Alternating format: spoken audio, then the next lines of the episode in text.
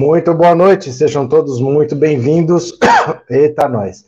Vamos começar uma live das 19 horas. Hoje, mais um experimento daqueles com som, que eu estou sofrendo para resolver o problema do som. Hoje eu estou com esse microfonezinho aqui, ó, que é um microfone sem fio. Ó, é um, é um microfone que eu tenho aqui há muito tempo, né? Eu acho que eu desliguei. Ah, tá funcionando? Tá. Ó, eu tenho esse microfone aqui há muito tempo e não estava usando. Falei, vou usar ele aqui hoje para ver se ele funciona. Vocês vão me dizendo, tá? É, é um teste. A qualidade eu sei que não é a mesma, mas eu estou fazendo um teste não para ficar com ele, não. É até eu resolver esse problema para não ficar sem fazer a live, tá?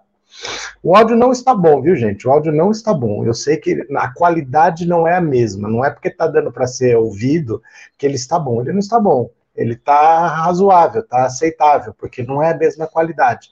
Mas deixa eu consertar que eu vou dar um jeito, tá bom? Vou dar um jeito de trazer um som de qualidade. Olha, seguinte para vocês, a casa está caindo para Bolsonaro e cada vez que ele começa a ver um dado de pesquisa, ele se preocupa mais, porque ele diz da boca para fora que ele não acredita em pesquisas, mas ele diz isso para não ter que responder o que está acontecendo com as pesquisas. No fundo, ele sabe que a situação dele é muito complicada e todas as pesquisas demonstram isso. Por exemplo, Bolsonaro está perdendo votos, todo mundo sabe. Mas quem ainda tem esperança de terceira via, a última pesquisa que saiu SPESP traz um dado muito interessante. O Lula pega muito mais eleitores decepcionados com o Bolsonaro do que o Moro. Não há essa possibilidade de que, ah, não, se o Bolsonaro desistir, vai todo mundo para o Moro, aí o Moro pode ir para o segundo turno com mais chance contra o Lula. Mentira! Mentira! O Bolsonaro, quando ele perde votos, a maior parte desses eleitores decepcionados vão para o Lula e não vão para o Sérgio Moro. Isso agora é um dado de pesquisa, mas só de experiência. Só de ver o cenário, eu não estou falando para vocês há muito tempo, a rejeição do Sérgio Moro é altíssima. E principalmente para o eleitor do Bolsonaro, o eleitor do Bolsonaro considera ele como um traidor, como um inimigo. Os dois estão se enfrentando no STF no inquérito, um está tentando botar o outro na cadeia. Como é que o cara vai desistir de um e vai para o outro? Se é o seu inimigo. Né? Não tem essa transferência de votos, assim, ela é muito baixa. Ela é mais comum, até, por incrível que pareça, o eleitor do Bolsonaro votar no Lula do que votar no Sérgio Moro. E você quer mais um dado terrível? Na capital do agronegócio, em Goiânia, Bolsonaro estava dando tirinho aí, passou vergonha porque ele nem destravou a arma, não sabia atirar. Bolsonaro não sabe atirar, gente. Bolsonaro é um armamentista que não sabe atirar. Ele não conseguiu atirar, aquilo foi em Goiânia. Em Goiânia, Lula já passou o Bolsonaro. Em Goiânia. Então, em todos os redutos em que ele acha que ele domina, ó, aqui tá ruim, mas aqui eu tô ainda com uma certa vantagem, ele está perdendo até nesses lugares. Ele já perdeu entre os evangélicos, entre as mulheres, ele nunca teve vantagem, mas agora também está perdendo entre os homens, em todas as faixas etárias, ele perde, ele perde menos quando é nas classes mais abastadas. Quanto mais dinheiro a pessoa tem, menor a diferença para o Lula. Mas ele também perde. Nas classes mais baixas, então, aí é que ele perde de vez. Aí ele toma uma surra do Lula. Então o cenário está ficando muito claro que a imprensa vai ficar esperneando, esperneando, esperneando com terceira via, mas quem está decepcionado com Bolsonaro não está procurando terceira via nenhuma, está procurando segurança. É aquela pessoa que arriscou, votou num candidato despreparado, foi um salto no escuro, se jogaram e agora estão pedindo pelo amor de Deus, estão optando pela segurança, por alguém que já foi presidente da República e dez anos atrás a vida das pessoas era melhor, quer eles queiram, quer não. Ninguém está preocupado com o Sérgio Moro, ninguém gosta do Sérgio Moro. Mas agora, agora vai. Agora vai, minha gente, agora vai, porque João Dória o famoso margem de erro, João Dória que está empatado com a margem de erro lá, está com dois pontos. Ele ofereceu para o Sérgio Moro, não dá para acreditar, mas ele ofereceu para o Sérgio Moro uma vaga no STF se ele for eleito. Vocês acreditam que isso é sério? O, João Dória virou o Dória Barrichello, que está quatro anos no tempo atrasado. Já teve isso, João Dória. já teve isso e deu no que deu. Ele disse para ele que se ele fosse eleito, ele oferecia para ele uma vaga no STF. Vocês acreditam nisso? É incrível como a corrupção, nesse governo que não tem corrupção, virou uma coisa corriqueira. Né? É um governo sem corrupção, mas fala-se de corrupção assim a céu aberto. Olha, se você me apoiar e eu ganhar, eu te dou uma vaga no STF. Isso é oferecer uma vantagem devida. Eu não posso negociar uma vaga no STF em troca de apoio político. Isso é corrupção. E negocia-se abertamente, assim, ó, esse é o governo ético que veio combater a corrupção, que negocia a céu aberto, sabe que ele já negociou, não se constrange em negociar com a pessoa que já negociou com base de corrupção vaga do STF e usa da mesma negociação, do mesmo argumento para tentar convencer essa pessoa a fazer uma parceria com ele. Esse é o governo sem corrupção. O Brasil do Bolsonaro é um Brasil muito melhor, não é mesmo? Marli, obrigado, viu, Marli? Obrigado pelo superchat e obrigado por ser membro do canal. Muito obrigado mesmo, viu? Obrigado de coração. Olha, tem mais aqui. Randolfo Rodrigues disse que a parceria, a aliança Lula-Alckmin, está 99,9% fechada.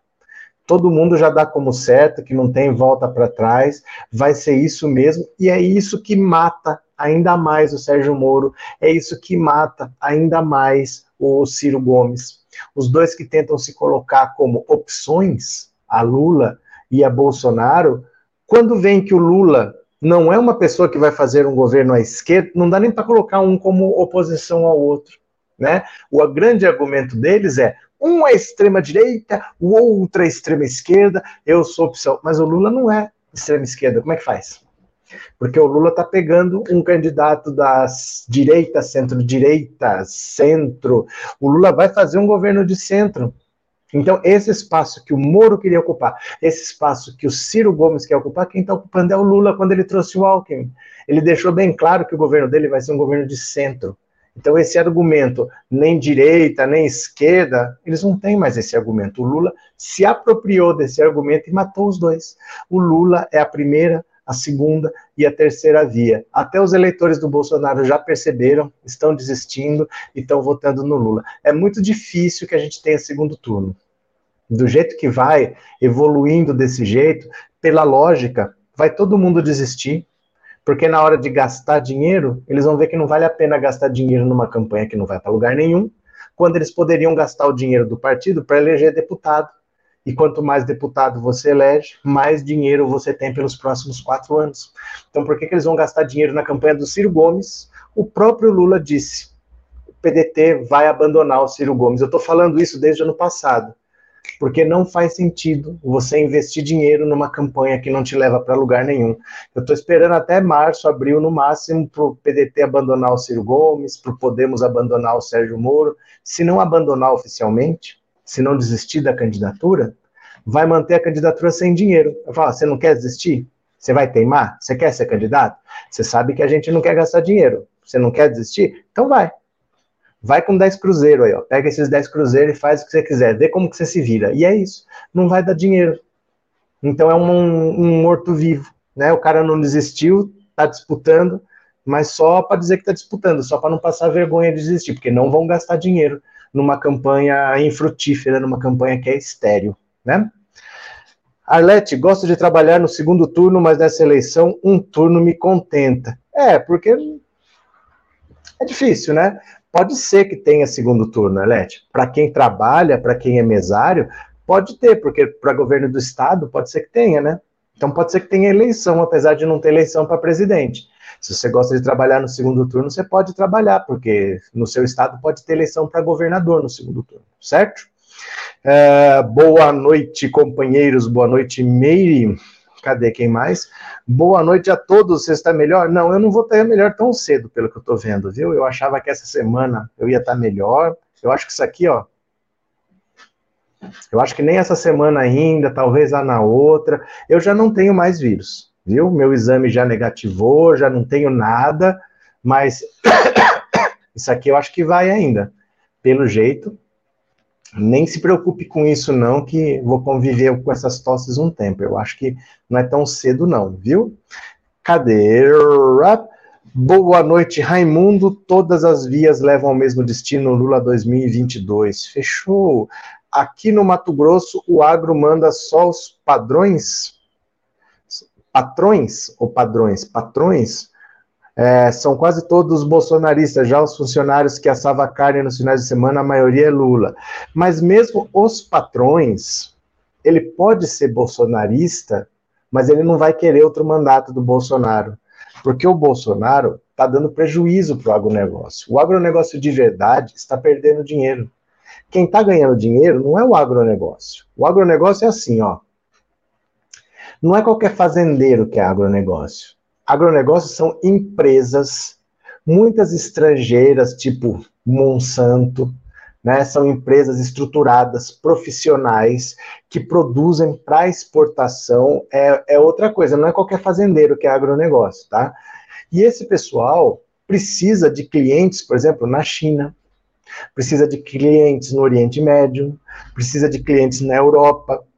Principalmente na Europa, a consciência ecológica é fundamental. O cidadão de lá não compra produto que venha de um país que desmate floresta, que não respeite os povos indígenas, que é tudo que o Bolsonaro faz. O Bolsonaro está deixando destruir a vontade, está acabando com o meio ambiente no Brasil. Então as portas estão se fechando. Com a China, é problema diplomático mesmo. O Eduardo Bananinha fica atacando, o Weintraub atacava, o Ernesto Araújo atacava, de graça. De graça. O Bolsonaro fez as pessoas esquecerem que existe Coronavac no Brasil, de tanto que atacou a vacina da China, a vacina da China, a vacina da China. Lembra disso? tinha prefeito nomeando as filhas, enfermeiras em qualquer UPA da vida, só para elas poderem tomar vacina, e era Coronavac. Hoje em dia ninguém quer saber de Coronavac, de tanto que ele bateu, que era vacina chinesa, vacina chinesa, vacina chinesa. Então o Brasil está perdendo dinheiro com a China também.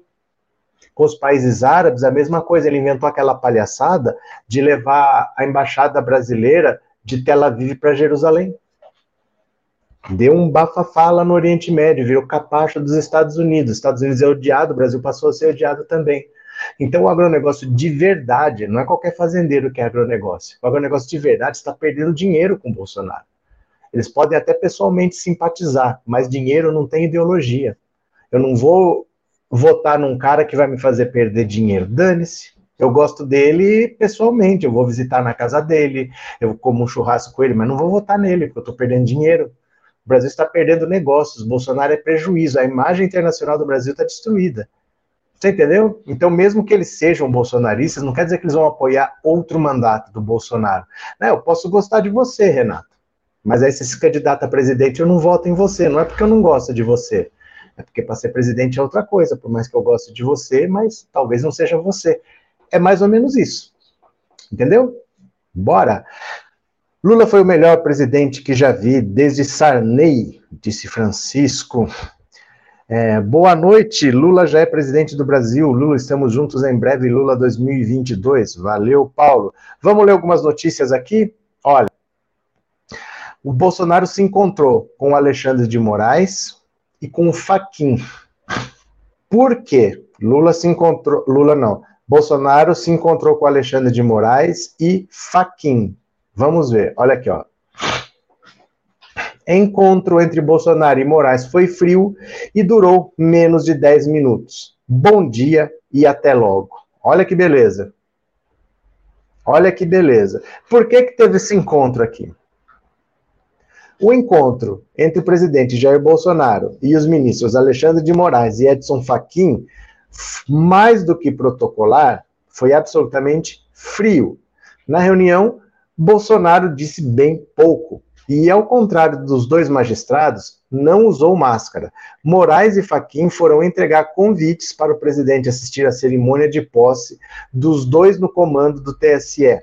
A Moraes, considerado um desafeto por Bolsonaro, foram poucas palavras. Bom dia e até logo contou uma fonte que presenciou o encontro, mas os convidados chegaram a ser convidados a se sentar e foram recebidos ou foram recebidos em pé.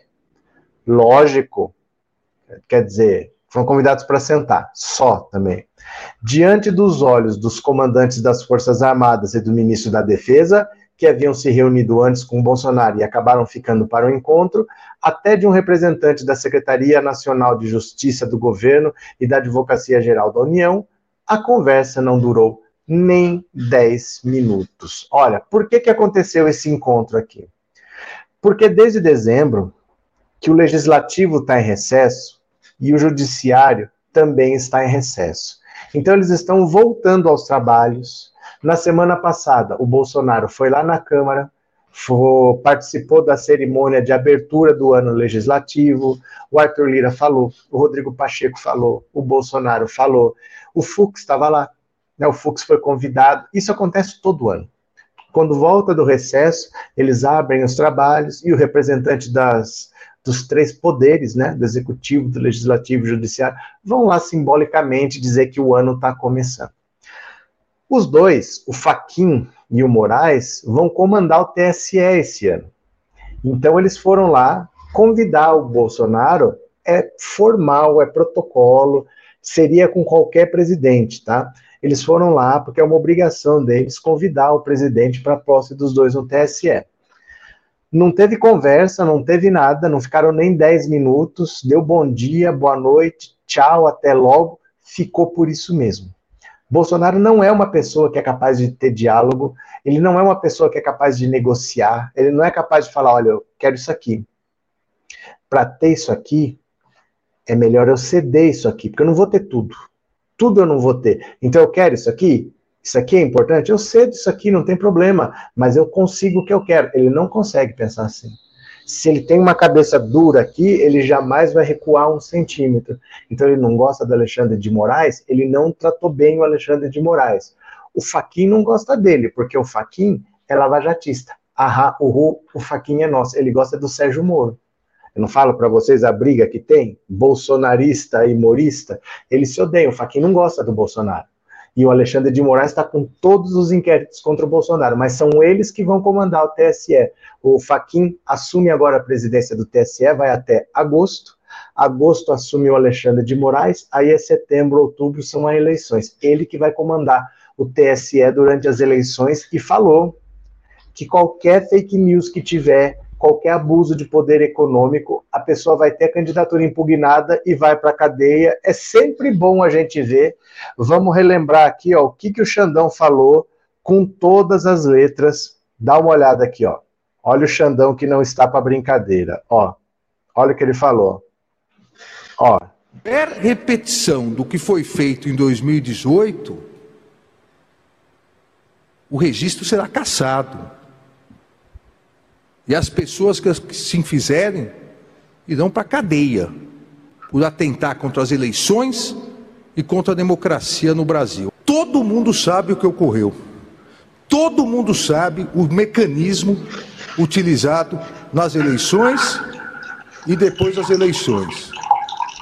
Não, uma coisa se há a prova específica da imputação. Agora, não se pode aqui é, de uma forma, como eu disse, criar um precedente avestruz, dizendo, ah, não, não ocorreu nada. Isso é fato mais do que notório que ocorreu. Há gabinete de ódio. Foi dito na tribuna, por um dos advogados, ah, em momento algum se falou em gabinete do ódio. Há gabinete do ódio, sim.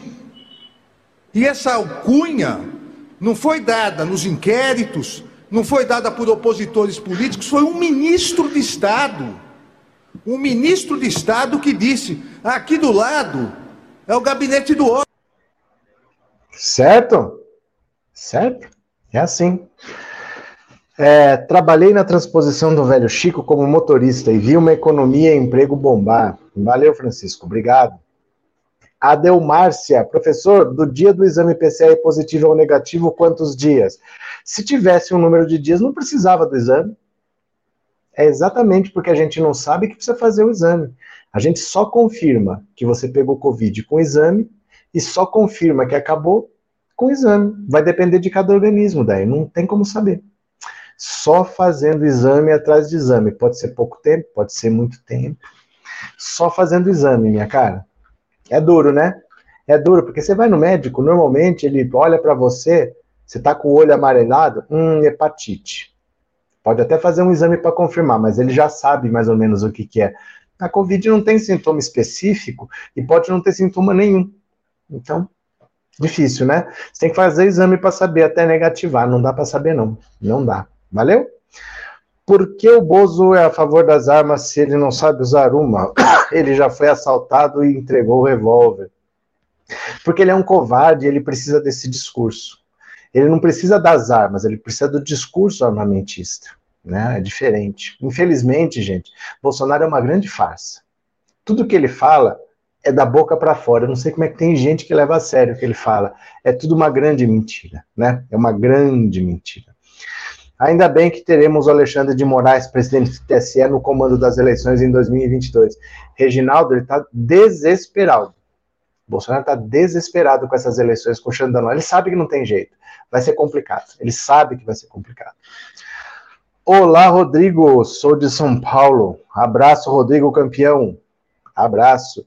Gente, cuidado, está dando muita dengue também. Depende de onde mora, né? Depende de onde mora.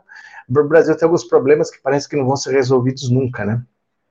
Gente, vocês estão dando like, por favor? Porque quando vocês esquecem de dar like, vocês prejudicam a live. Não é que vocês não ajudam, vocês prejudicam. Porque o YouTube entende, puta, a live tá uma porcaria, porque não tem nem like pessoa não, a pessoa não manda super chat, não manda super sticker, ninguém se inscreve, nem like dão, eu não vou divulgar isso aí não, larga lá num canto. Então não é que vocês não ajudam, vocês prejudicam quando vocês não dão um like, tem que dar pelo menos um likezinho aí, tá bom? Dê um likezinho. E quem puder, quem puder, se não for pedir demais, nunca te pedir nada, assista a live por aqui, ó, por essa rede. Se você puder, você assiste por aqui, porque eu tô tentando fazer essa rede crescer. Chegou em 900. Chegou em 900, vamos tentar chegar a mil seguidores, beleza? Agora deixa eu pegar aqui. Opa, cadê? Cadê? Olá, aqui em São Paulo é Lula na cabeça. Valeu, Walter. Cadê? Dinheiro ninguém quer dar, né? Agora vem querer me dar dengue, não quero não. Não entendi. Cadê? O Bozo já fez um aplicativo que está pedindo os bestos para baixar e esse aplicativo pega todos, pega os, os dados gerais. Não, não, não ele fez um aplicativo que chama TV Bolsonaro.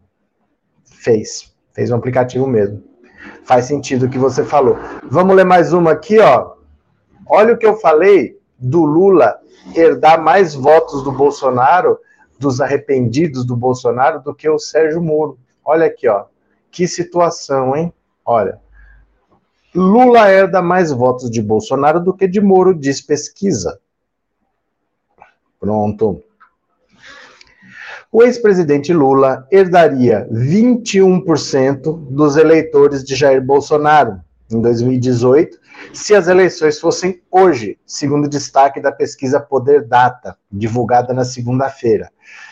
De acordo com o levantamento realizado entre 31 e 1 de fevereiro, o petista captura mais ex-apoiadores do Bolsonaro do que Sérgio Moro, que herdaria metade, só 10%. Segundo a pesquisa, Bolsonaro mantém, neste momento, 54% dos votos que recebeu em 2018. Então, daquela votação que ele teve, quem ainda votaria no Bolsonaro? 54%, metade, 46% ele perdeu.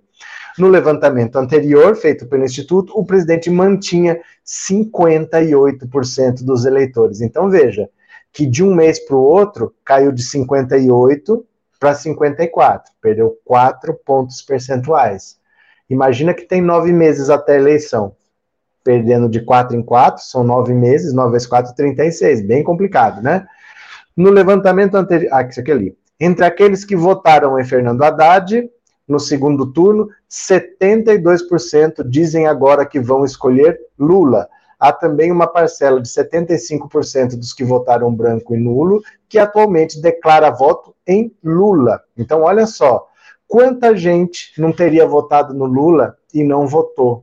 75% dos brancos e nulos da eleição passada hoje dizem que votariam no Lula. Eles muito provavelmente anularam o voto porque não era o Lula.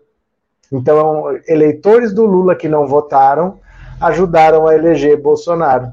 Eu vou repetir. Dos brancos e nulos de 2018, 75% dizem que nessa eleição vou votar no Lula. Então, muita gente que poderia ter votado no Lula na eleição passada não votou porque o Lula foi preso, mas também não votou em ninguém. Então, ajudaram a eleger Bolsonaro no fim das contas, porque é muita gente. Dos brancos e nulos, 75% são eleitores do Lula. Olha que desperdício de votos, né?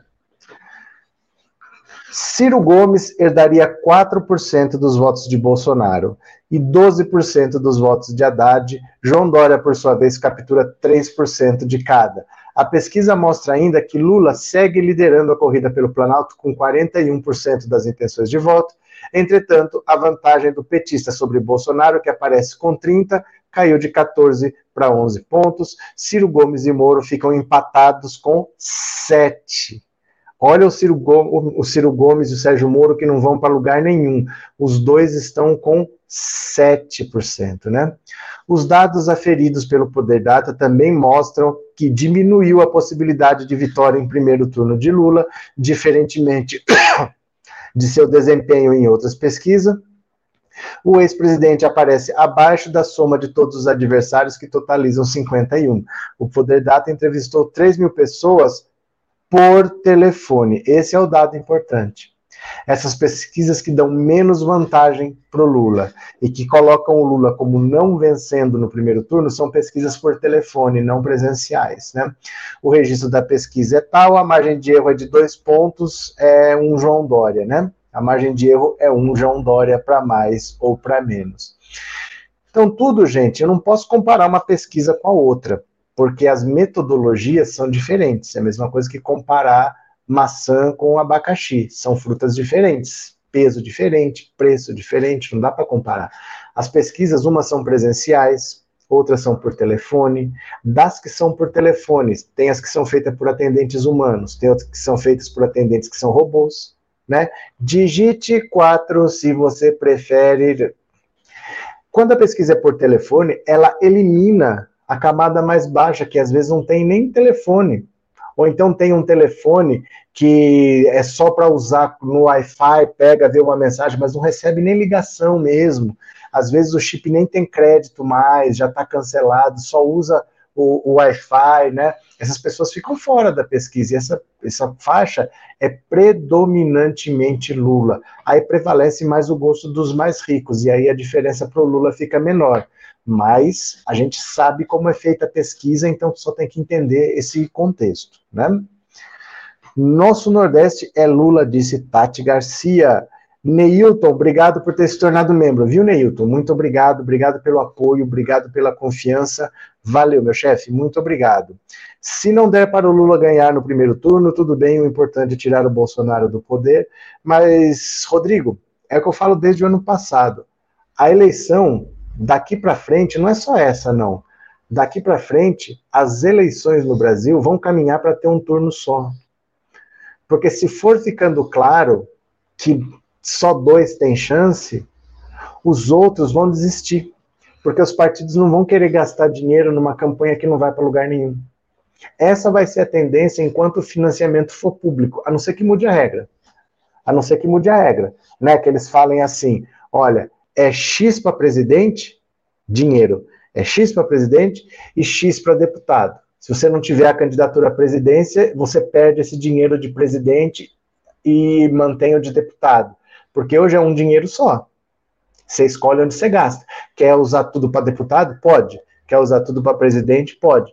Se muda essa regra, não, ó, tanto para presidente, tantos por cento para deputado muda a situação. Mas hoje, quando você decide para onde o dinheiro vai, se você vê que a sua candidatura à presidência não tem chance, ninguém mais vai ficar gastando dinheiro com isso. Aí quem tiver em terceiro, em quarto e quinto, a tendência é que desista. Os partidos, abandonem a candidatura, ficam dois. Com dois não vai ter segundo turno nunca. Né? A tendência é essa. Professor, vice-presidente da Câmara, deputado Marcelo Ramos, disse que Kassab está mais pró-Lula e menos Bozo, mas o próprio Kassab diz isso, Guia.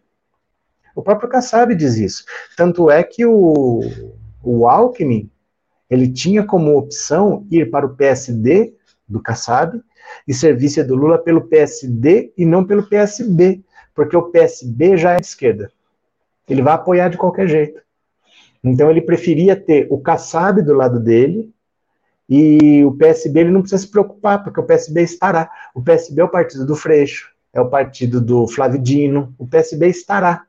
PSB estará. Então ele até preferia que o Alckmin fosse vice pelo PSD.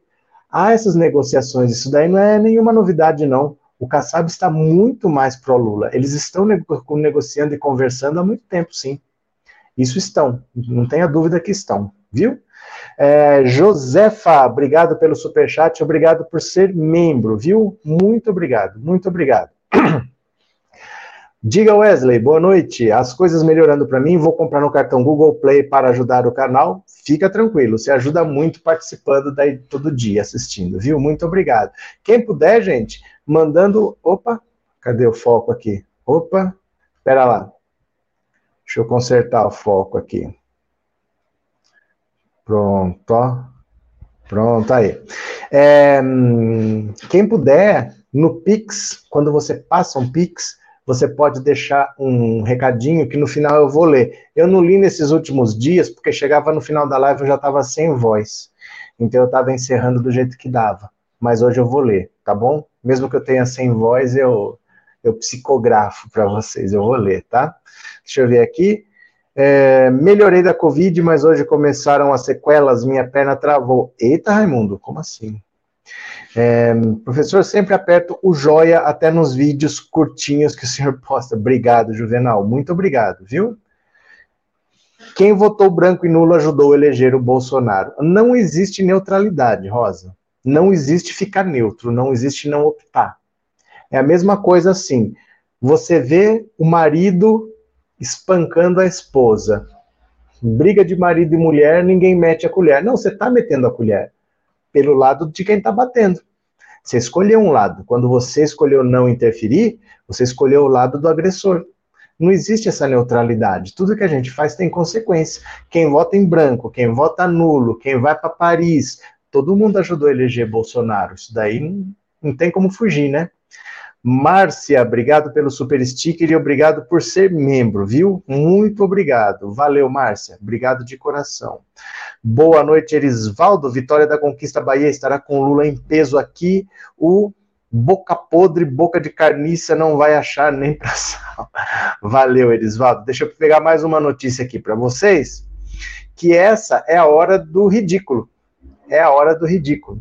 Bolsonaro foi dar tiro sem saber dar tiro é o armamentista que não sabe usar arma, é o conservador que tem três esposas, 80 filhos.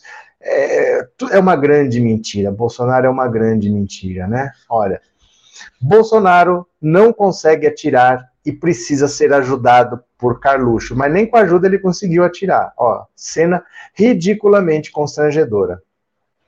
Em visita a um estande de tiro neste domingo, o presidente Jair Bolsonaro aproveitou para treinar disparos de pistola. Capitão reformado do Exército, ele demonstrou muita dificuldade para destravar a arma. Não é que ele demonstrou dificuldade para atirar, ele demonstrou dificuldade só para destravar a arma, porque a arma tem uma proteção, né? Ela fica travada para você não ativar sem querer. Você tem que destravar e aí você pode atirar. Ele não estava conseguindo nem destravar a arma. Um vídeo mostra Bolsonaro tentando atirar com a arma travada, quando seu filho, Carluxo, se aproxima e tenta ajudá-lo, sem sucesso. O instrutor então intervém e tenta tirar a arma das mãos do presidente, que se irrita. Não, não, não, é o meu jeito.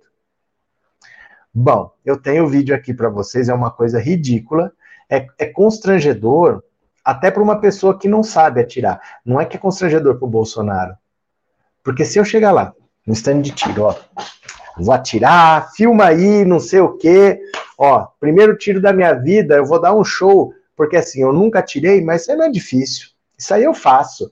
Para dar um tirinho desse, eu manjo. Aí eu pego, eu não consigo nem destravar a arma. Não, não é que eu não consigo atirar, eu não consegui nem destravar.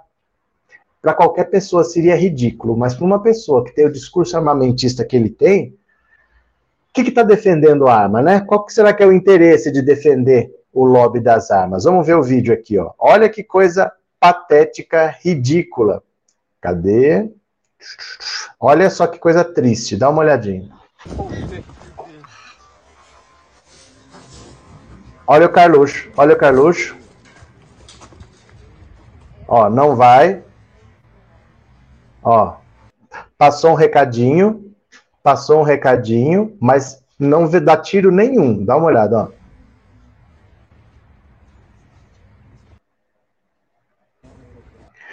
Essa mexida que ele deu não é tiro, não. Ele tentou fazer alguma coisa e não conseguiu. Aí chega o instrutor, tenta destravar a arma para ele, ele fica bravo, ó. Ó. Esse tiro não foi ele que deu, esse tiro foi alguém do lado, que tinha outras pessoas atirando. Parece que saiu um tiro sem querer. Não é dele, é de outra pessoa. Aí ele fica bravo, ó. Ó. Olha.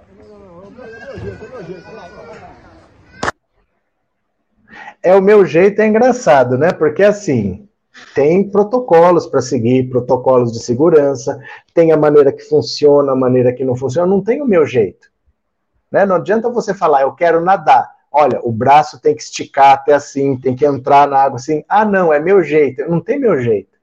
Tem a técnica certa que funciona e que vai produzir um resultado. A vida é assim, é meu jeito. Isso é desculpa de quem não sabe fazer, não dá conta e está passando vergonha. Vamos ver inteiro sem interromper, olha só.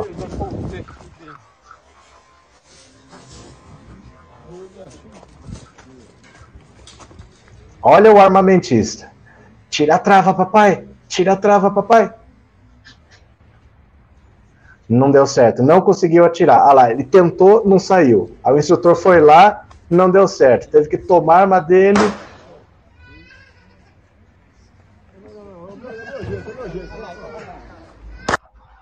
Não é o jeito dele. Ele não sabe atirar. Ele não sabe atirar. Porque para esse tipo de coisa não tem o meu jeito. Tem o jeito certo e o jeito errado. Acabou.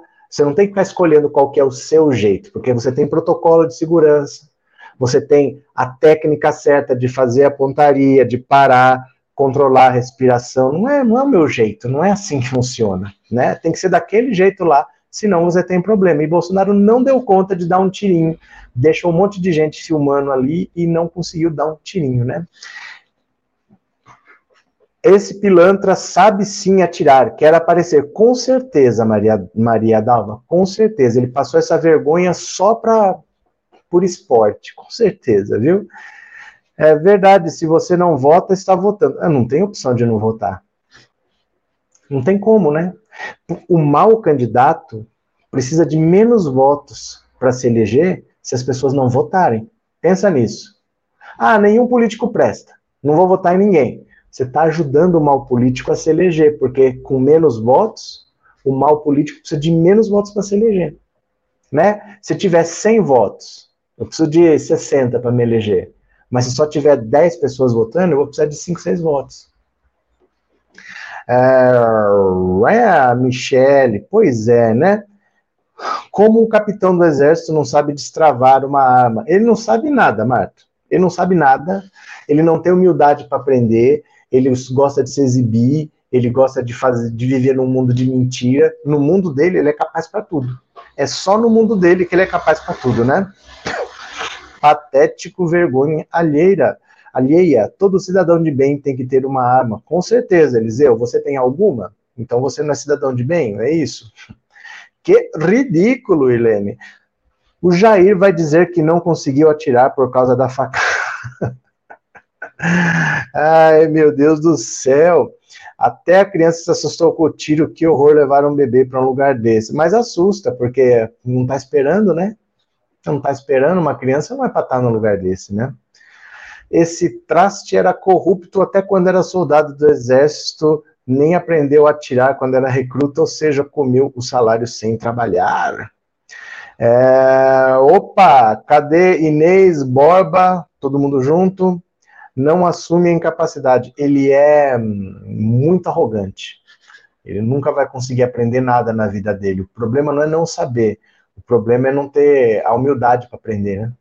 A desculpa padrão do gado quando ele erra é esse é o jeito dele. Ou então, eles vão dizer que o Bolsonaro não conseguiu atirar porque o STF não deixou, porque é culpa dos governadores e dos prefeitos, é a culpa do dólar que está alto, é A culpa é do Leonardo DiCaprio, a culpa é da Lei Rouanet, a culpa é da, das ONGs, a culpa é do vitimismo, a culpa é do kit gay, a culpa é da ideologia de gênero, a culpa é do Paulo Freire. Eles, eles põem a culpa em todo mundo, não importa o que, que seja, né? Ai, meu Deus do céu, ele não tem nem postura para atirar, não sabe dar o tiro policial, só sabe atirar com pistola de festim. Eu acho que ele só sabe assistir filme. Ele só sabe assistir filme disso daí, né?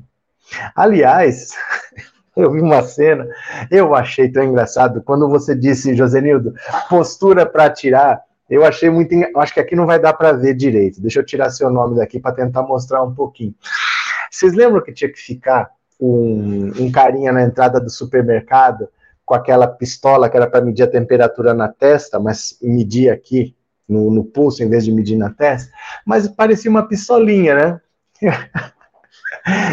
O cara do mercado, eu acho que ele achou que era uma pistola de verdade, não era possível, porque você precisava ver a pose dele na entrada do mercado, que ele ficava assim, com a perna afastada e assim, sabe? Como é, não dá para ver aqui, né?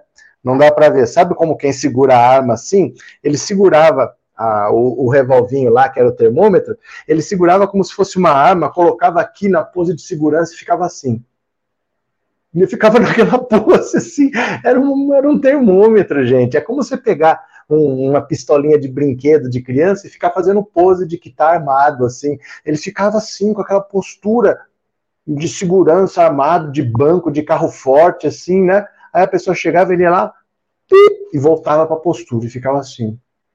Tem gente que, que viaja, né? Cria um universo próprio e naquele universo ele é o, o super-herói que vai acabar com o mal da humanidade. O Bolsonaro é assim. No universo dele, ele sabe atirar, no universo dele, ele é. Ele é, ele é ia falar poderosão, mas ele era valentão, né? Valentão.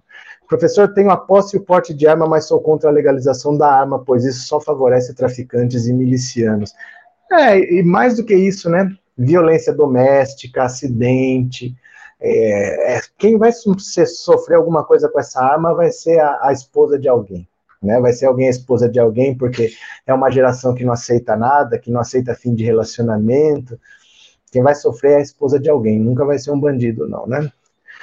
Coitado do segurança, ele estava se sentindo importante. Marta, era muito engraçado. Sabe por quê? Porque ele estava fazendo aquilo, para ele era real. Você via assim, é que, é que não, não tem como eu ficar de pé aqui. Deixa eu ver se eu consigo. É, é duro mexer aqui, ó. Ele ficava de pé assim, ó. Sabe aquela postura que eles ficam com a arma assim, que tá pronto para engatilhar? Ele ficava assim, tal, tal. Ele ficava naquela pose. Mas sabe, não, não é porque ele estava tirando sarro ou porque ele achasse que é, não, mandaram ficar assim, é que para ele aquilo era uma verdade, aquilo era uma, uma, uma necessidade, ele estar tá naquilo, porque ele ia salvar o mundo do, da Covid, não sei, ele estava segurando aquilo como se fosse uma arma de verdade. Falei, oh meu Deus do céu, não vou nem falar nada, né? Deixa ele aí, não vou nem falar nada não, porque ele tá feliz, deixa, tadinho, gente que a pose. Deixa eu ver aqui que passou um super chat, ó. Elisângela Kátia, obrigado pelo super sticker, Elisângela, muito obrigado, viu? Obrigado por ser membro também. Borba, é verdade que o Dudu Amendoim quer que todos peguem Covid para voltar a ser bananinha pela média da margem de erro? Não entendi nada, Borba, de verdade. É verdade que o Dudu Amendoim quer que todos peguem Covid para voltar a ser bananinha pela média da margem de erro? Um abraço. Bom. Não entendi isso é um enigma. Isso é um, se, eu, se eu não descobrir a esfinge vai me matar, que será que enigma que é esse? Não entendi, Borba. Obrigado, viu? Obrigado pelo superchat, obrigado por ser membro. Quem mais está por aqui? Cadê? Tá acabando aqui. Inês, passou o superchat do Bob, acabei de ver. Inês, obrigado por avisar, obrigado por ser membro. Deixa eu ver brincando nada, ele não sabe mesmo. Não, ele não sabe. Bolsonaro não sabe nada. Nada que você achar que ele saiba, nada ele sabe. Isso aí você pode ter certeza. O Bolsonaro não sabe nada de nada, né? Agora eu vou fazer uma coisa. Eu quero que vocês me lembrem Puxe pela memória de vocês. Pense qual foi o fato mais absurdo que você lembra do governo Bolsonaro. Vamos dizer assim que acabou o governo Bolsonaro. Não acabou, tem quase um ano inteiro ainda pela frente. Mas, sabe, retrospectiva, sabe aquele programa de fim de ano? Vamos tentar lembrar. Puxa pela sua memória, qual foi a coisa mais absurda que você lembra do governo Bolsonaro? Você lembra no começo que ele começou já falando que não ia conversar com o Centrão, aí depois ele apareceu com aquela história, o que, que é Golden Shower, aí dali a pouco ele botou o Centrão todo para dentro, aí veio a pandemia e ele foi na porta do exército dizer que ah, era uma gripezinha, mas ele ia pôr o exército na rua, aí ele começou a atacar a China, aí ele atacou a mulher do Macron, aí ele atacou a Angela Merkel, aí depois ele pisou no pé da Angela Merkel, aí depois ele foi conversar com o Trump disse I love you pro Trump, o Trump ignorou ele. O que, que você acha que foi a coisa mais absurda que você consegue lembrar que o Bolsonaro fez nesse governo dele. Não é para responder no bate-papo aqui, não. É para responder no WhatsApp 14 997790615, que eu vou ouvir daqui a pouco. Você vai me dizer qual é a coisa mais absurda que você lembra que aconteceu no governo Jair Bolsonaro. 14 997790615, uma mensagem curtinha, de 10 a 15 segundos, você fala: Eu não acredito que ele falou tal coisa. Eu não acredito que ele fez tal coisa. Para mim, a pior coisa foi quando ele fez. Do que, que você lembra que foi a coisa mais absurda que aconteceu no governo Jair Bolsonaro? Você vai me dizer no 14 997790615, beleza? E eu vou ouvir já já. Eu vou ouvir já já. Agora, uma boa pergunta aqui. Deixa eu ver o Borba aqui. Equador disse que quem pega Covid diminui por isso, já que ele pegou, virou amendoim. Eduardo Edu, eu li Equador, é Eduardo. Eu não, não tenho ideia ainda do que você está falando. Eu não sei, você deve ter visto alguma notícia em algum lugar que eu não vi. Eu não sei do que você está falando. É alguma brincadeira que eu não estou participando. Não, não sei do que se trata. Obrigado pelo superchat. Eu sei que você está brincando com alguma coisa, mas eu não sei do que se trata. De verdade, não estou nada da boca para fora. Eu não sei do que se trata. Fica tranquilo, tá de boa. Tá de boa. Já que ele pegou, virou amendoim, sei lá o que você está falando. Não entendi mesmo, não. Ó, eu vou fazer uma outra pergunta. Enquanto vocês respondem lá no WhatsApp, a pior coisa que você acha que o Bolsonaro fez nesses três anos, fazer uma boa pergunta aqui para vocês. Boa pergunta. Damares tem coração? Damares tem coração? Olha, uma questão. A ministra Damares tem coração? Vamos ver.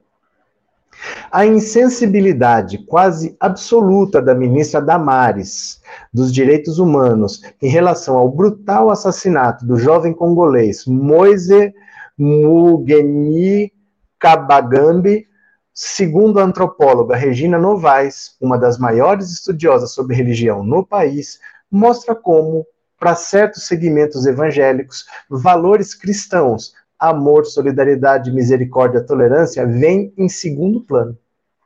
O importante é promover uma guerra santa para salvar a sociedade, evitar a dissolução da família pela ideologia de gênero, diversidade sexual, etc. Ou seja, Damares está gostando do poder e sabe que o que sustenta lá é a alimentação de preconceitos pré-existentes somada à ameaça com o fim dos tempos posicionar-se sobre o assassinato do congolês na Barra da Tijuca, para quê? Para quem? Mas Regina Novaes lembra que em algumas igrejas evangélicas tem gente se indignando, pressionando, pedindo compaixão. O ciclo de Damares vai encontrando resistências. Valores cristãos estão sendo acionados nessa disputa. Tomara.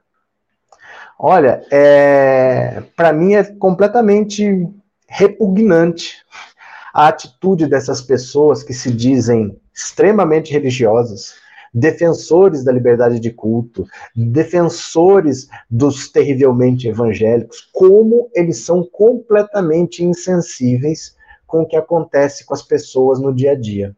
Como eles só se importam com quem é da mesma igreja, como eles só se importam com quem pensa igual a eles, e com o resto eles estão se lixando.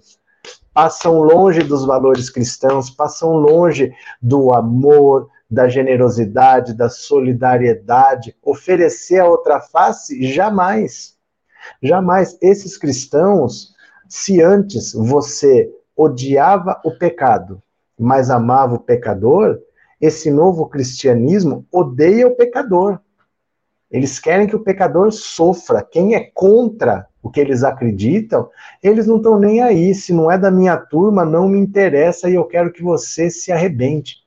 Eles não estão nem aí com misericórdia, com solidariedade, com doação. Eu não falo doação de dinheiro, mas eu vou me doar para ajudar essa pessoa aqui. Eu vou me empenhar para que elas melhorem de vida, para resolver um problema, para poder acarinhar um coração que esteja precisando, uma mãe que esteja sofrendo, não sabe que, que vai dar para o filho comer, não sabe como que vai cuidar da filha que está crescendo, que não tem uma escola decente para ir. Gente, hoje eu estava lendo uma matéria que de cada cinco meninas que faltam às aulas, uma delas faltou por não ter um absorvente. E a Damares disse que o problema de abuso sexual na ilha de Marajó é porque as meninas não usavam calcinha. Lembra dessas histórias? Então ela queria levar uma fábrica de calcinha para lá, para que as meninas não sofressem abuso. A culpa não é mais do assediador. A culpa é de quem da menina que não usa calcinha. Então a solução para o assédio é uma fábrica de calcinha. Olha que tipo de cabeça. E o Brasil está sendo comandado por gente atrasada desse nível. Nós estamos andando para trás numa velocidade assustadora. Bolsonaro está conseguindo pegar o Brasil do século XXI e jogar na Idade Média. Nós vamos pagar muito caro por ter dado tanta trela para tanta gente atrasada com essa mentalidade de 1500 e tralalá. Nós estamos andando para trás, não dá nem para perceber. Não dá nem para perceber o quanto nós estamos atrasando, o quanto o Brasil já foi melhor do que está se tornando com o país do Bolsonaro, viu? Damares realmente é uma pessoa assim que. Tudo tem uma função no mundo. Né? Tudo tem uma função no mundo. Você pode não gostar de sapo, mas sapo come pernilongo. Tudo tem uma função no mundo. Então, deve ter uma função no mundo da Damares, não sei qual é, né? Cadê? É, cadê? Ele é ruim mesmo, só tira no próprio pé, disse a diva. É, professor, aqui em Ilhéus estão fazendo campanha para Bolsonaro com camisa e bandeira toda sexta-feira e no sábado não é crime e a Justiça Eleitoral não liga. Não, eu posso fazer campanha para o Bolsonaro, ele é que não pode fazer. Não pode ser ele. Ele não pode fazer, porque senão Imagina eu vou impugnar o Bolsonaro, por, se, eu se fosse assim, eu ia sair todo dia de, de Bolsonaro aí para prejudicar o Bolsonaro. Quem não pode fazer campanha antecipada é ele. Se você quiser defender o Bolsonaro, quiser defender o Lula, você defende, não tem problema. Ele é que não pode fazer. Ele não pode fazer campanha antecipada, mas se a pessoa quiser sair de Bolsonaro de cima e embaixo, pode sair. Se não, eu saía de Bolsonaro de cima e embaixo para prejudicar ele, se eu pudesse, né? Se a lei permitisse. Cadê Borbinha, espero que sua mãe esteja melhor. Damares é a mais doente de todo esse governo, o grau de psicopatia dela é altíssimo, pessoa de alta periculosidade. Estaria Damares, não sei, Dulce, não sei. Professor, nosso papel é denunciar esses trastes, mas às vezes eu penso que a gente dá muitas bolas para esses trastes. Então você quer que a gente faça o quê, José? Você quer que a gente faça o quê? Que a gente ignore? Sabe, vocês têm que ter medo de fazer as coisas. Às vezes vocês têm muito mais medo de fazer e não fazem. A pior coisa é não fazer. Foi ignorar o Olavo de Carvalho que fez ele virar o que ele virou, porque era piada, era chacota.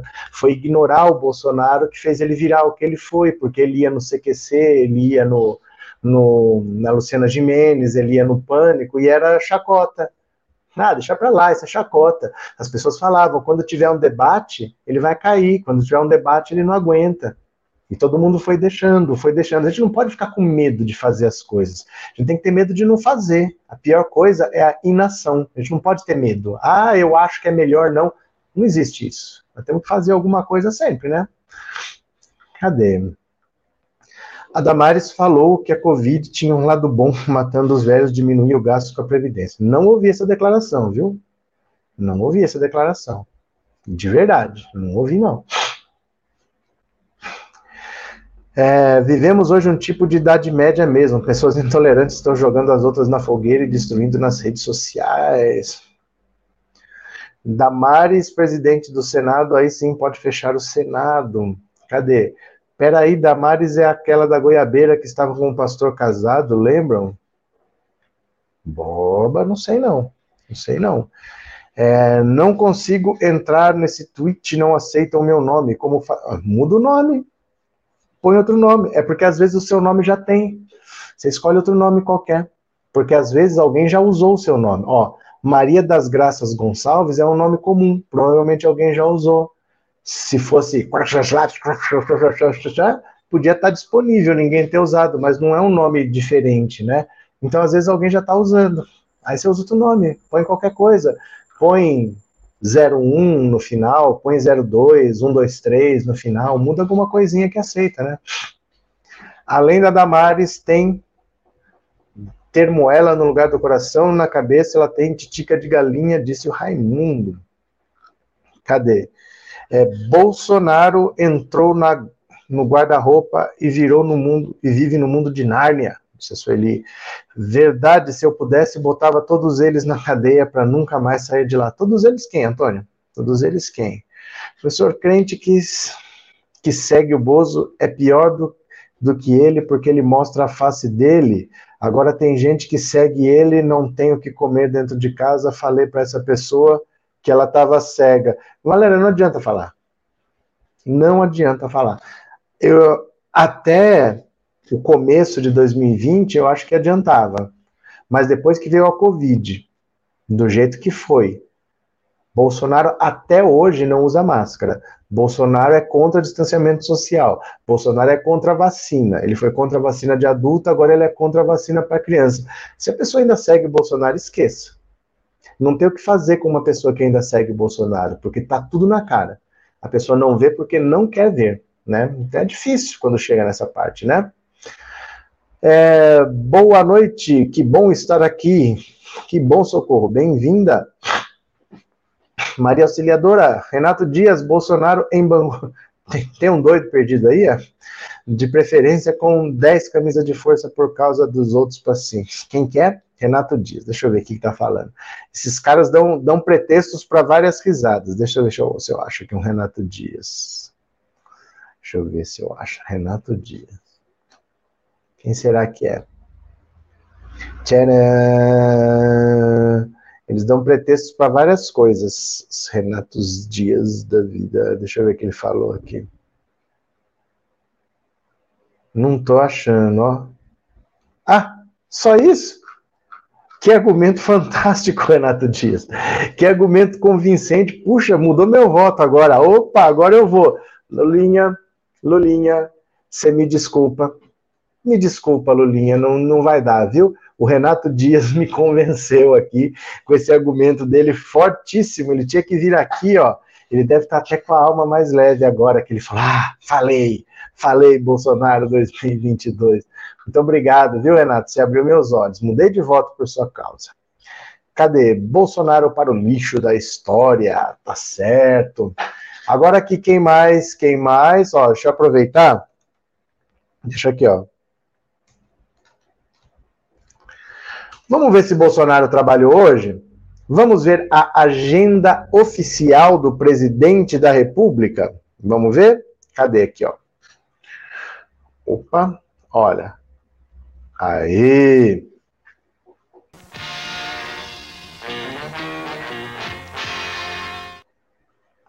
Pronto, vamos ver aqui se Bolsonaro trabalhou hoje, porque o Renato é um rapaz que adora Bolsonaro, ele está curioso para saber se Bolsonaro trabalhou. Aí você vai no Google, coloca agenda oficial presidente, clica no primeiro link, e aqui está o link oficial da agenda do presidente para hoje, segunda-feira. É sempre assim, né? Só chega às nove se tiver entrevistinha para rádio, porque senão ele não começa a trabalhar antes das dez. Hoje o dia que trabalhou começou às dez da manhã, meia horinha com o AGU, Depois, meia horinha com a ministra Cristina Peduzzi, presidente do Tribunal Superior do Trabalho. Depois, meia horinha com o Braga Neto.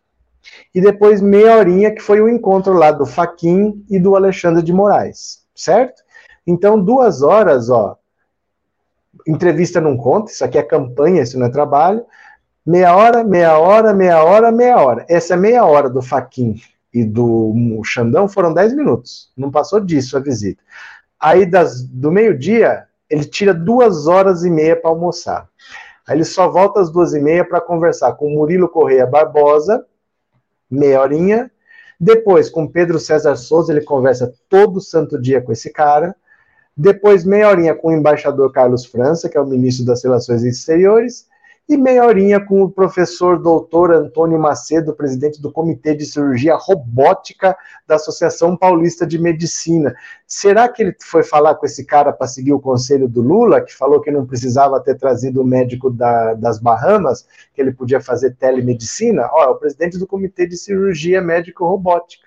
Mas então Bolsonaro trabalhou na parte da tarde duas horas, tirou duas horas e meia para fazer almoço, trabalhou duas horas de manhã e acabou.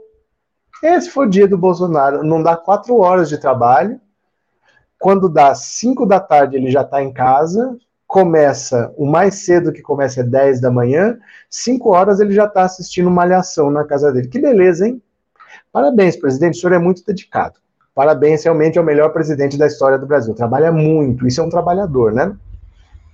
Como diz o professor Marco Antônio Vila, o Bolsonaro é um mandrião, não gosta de trabalhar. Não, Rodrigo. Mas o Marco Antônio Vila tem que ajoelhar no milho, porque ele pegava no pé da agenda, era do Haddad. Do Haddad, ele gostava de pegar o pé na agenda, dizia que o Haddad não trabalhava, estava até respondendo o processo por isso, e do Bolsonaro, ó, tá quietinho até agora. Eu lembro dele enchendo o saco do Haddad por causa de agenda, e de Bolsonaro, que é essa vergonha, que ele trabalha duas, três horas por dia no máximo, tá quietinho, sem vergonha, né? Cadê? Lula e esquerda e ridícula. Eu não sei que frases são essas que não tem verbo. Eu não, não entendo. Lula, Lula e esquerda e, e. Não é nem ridícula, é ridicula. Eu não sei como é que são essas frases sem verbos. Para ser bolsonarista, não pode juntar lé com cré né, não pode concatenar muito bem uma frase, não. Mas tudo bem. É, professor, como votar para ter um presidente que trabalhe, o que fazer na urna? Não é você que decide. Não é você que decide. A pessoa trabalha ou não trabalha. E você tem que escolher dentro do que você acha que é trabalhador. Não adianta você querer votar no Bolsonaro e depois querer que ele trabalhe. Aí quem está errado é quem votou mesmo, né? Vota no Bolsonaro depois reclama que ele não trabalha, não tem o que fazer. Tem que votar em quem trabalhe. Não tem um jeito de fazer a pessoa trabalhar. Tem que votar na pessoa que trabalhe, né? Bolsonaro, gente, ele oferece o que ele sempre ofereceu.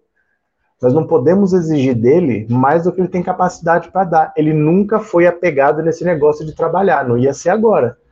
E agora nem capacidade ele tem. Então, como é que faz agora, né? Bolsonaro adianta agenda para assistir ao Vale a Pena Ver de novo. Eu não sei nem, eu falo que ele está assistindo Malhação, eu nem sei se existe ainda Malhação, ainda tem Malhação. Eu não sei que passa tarde na TV. Ah, lá, lá, lá. Bolsonarista não raciocínio cognitivo. Não tem raciocínio cognitivo? Será que é isso? Beleza, deixa eu pegar aqui mais uma, ó. Randolph Rodrigues, espera lá. Randolph Rodrigues. Espera lá. Estou dando uns cliques aqui. Pronto, ó. Alckmin como vice de Lula está praticamente resolvido. Veja. Randolph Rodrigues. O senador Randolfo Rodrigues declarou que a chapa composta por Lula e Geraldo Alckmin para as eleições presidenciais está praticamente resolvida. A afirmação foi feita em uma entrevista ao Estadão Broadcast nessa segunda. Segundo o parlamentar, o PT precisa apresentar uma coalizão ampla de forças para derrotar o bolsonarismo e Alckmin poderia ter um papel relevante nessa articulação. Nós não cogitamos outro nome ainda. Eu acho que a candidatura do governador Alckmin como vice é algo praticamente resolvido. Não há debate alternativo A convite de Lula, Randolph agora integra a coordenação da campanha presidencial petista. Ele é peça fundamental na interlocução entre o PT e a rede e deverá buscar o apoio de Marina Silva à aliança. A composição com Alckmin não é consenso no PT, mas Lula defende a proposta. Uma chapa para presidente depende de dois fatores: eu decidir ser candidato, o que farei entre fevereiro e março, e a ida do Alckmin para um partido que se alie com o PT. Eu, se voltar a governar esse país, é para fazer mais do que eu fiz, publicou em uma de suas redes sociais. Para concorrer à vice-presidência, Alckmin precisa se filiar a um partido, já que oficializou sua saída do PSDB em dezembro. A primeira opção parece ser o PSB, mas existem convites formais de solidariedade e do PV.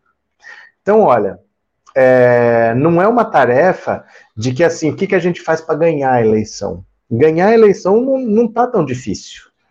A vitória pode vir até no primeiro turno. O problema é que você destrói uma casa em um dia mas você não constrói uma casa em um dia. Dá para destruir uma casa em segundos, né? Bota lá uma quantidade boa de dinamite, puf, acabou. Mas para construir nunca é assim. Então não dá para você achar que em quatro anos de governo você constrói o que foi destruído em quatro anos do governo anterior. Não dá. Não dá. Vai ser uma tarefa muito grande, muito difícil. Bolsonaro vai começar a assinar medidas para prejudicar o próximo governo. Então, por exemplo, para baixar o preço dos combustíveis, o que, que ele está fazendo? A política de preços da Petrobras é errada. Ela se atrela ao preço internacional. O Putin vai fazer uma guerra na Ucrânia, o preço do petróleo vai disparar. Nós extraímos petróleo aqui, não tem nada a ver com o petróleo que passa lá na Rússia, na Ucrânia, e nós vamos pagar mais caro, porque eles atrelaram ao preço internacional. Isso está errado. Nisso o Bolsonaro não mexe. O que, que ele vai mexer? nos impostos. Ele vai zerar impostos para baixar o preço. Consequência: o governo federal vai perder pelo menos 55 bilhões de impostos que vai deixar de arrecadar. Vai baixar um pouquinho, não vai adiantar nada, porque o Putin vai fazer uma guerra lá e o preço do petróleo vai disparar, vai comer tudo que você ganhou aqui, só que o próximo governo vai ter menos dinheiro em caixa porque ele abriu mão de impostos. Então ele vai tomar medidas para prejudicar o próximo governo, como se já não bastasse entregar o Brasil destruído, mas ele vai deixar várias armadilhas no caminho para prejudicar. Então tudo que pudesse ser de ajuda é muito bem-vinda. Ah, mas eu não gosto de fulano. Gente, sua casa está pegando fogo. Você não quer o balde d'água que o fulano está trazendo porque você não gosta do fulano. Sua casa está pegando fogo, cara. É, o que, que você quer trazendo água aqui? Você está querendo ver como é que é a minha casa, porque você está com alguma intenção. Cara, sua casa está pegando fogo. Estou com um balde d'água aqui, deixa eu jogar um balde d'água aí. Vocês entendem? A situação é muito grave, porque os quatro anos de governo Bolsonaro, para você reconstruir, não vai ser em quatro anos, não. Talvez leve 20, talvez leve 30. E o governo Lula vai ser muito difícil toda ajuda é necessária, toda ajuda é bem-vinda. Não dá para ficar desperdiçando ajuda, não. Ah, não, mas eu não quero né, desse, eu não quero daquele. Gente, não dá. Tá? Não dá. A situação é muito grave, as pessoas ainda não se deram conta do quanto é grave, né? Como é que é? Pessorento. Professor, eu gosto muito de suas lives. Tenho 14 anos e fiquei decepcionado em saber que muitos pais hoje ensinam as crianças a não gostarem de política. É, infelizmente, né? É porque assim, eu acho que você não ensina alguém a gostar daquilo que você mesmo não gosta. Então você vê uma, um prédio, tem uma reunião de condomínio, porque é o dinheiro de quem mora ali. Tem que fazer uma restauração na fachada do prédio, vai custar uma grana. Vamos fazer ou não vamos? Vamos fazer com qual empresa? Que tipo de reforma nós vamos fazer? Os caras não vão é no prédio dele, é dinheiro que ele vai ter que pagar, às vezes por um ano, por dois anos, para restaurar a fachada do. O cara não vai. Imagina o que está acontecendo lá em Brasília, porque é dinheiro dele também, mas se no próprio prédio ele não vai, imagina querer se informar com o que está lá em Brasília. Então é muito ruim isso do brasileiro de não querer se envolver. É muito ruim o brasileiro não querer colocar a mão na massa. O brasileiro espera isso é parte da nossa tradição religiosa. Hora que melhora. Acha que alguma hora vai acontecer alguma coisa assim que vai resolver os problemas. Não vai, gente. Não vai. Você não pode ficar se apegando a essas coisas, sabe? Ah, não perdi o jogo, eu vou orar para jogar melhor. Não, você tem que treinar, cara. Você tem que treinar, você tem que treinar, você tem que treinar, você tem que ter disciplina, você tem que se concentrar, você tem que fazer o descanso, você tem que fazer a recuperação física, você tem que ter fisiologia. É assim que vem o resultado. Não é, ah, não, vou esperar cair do céu.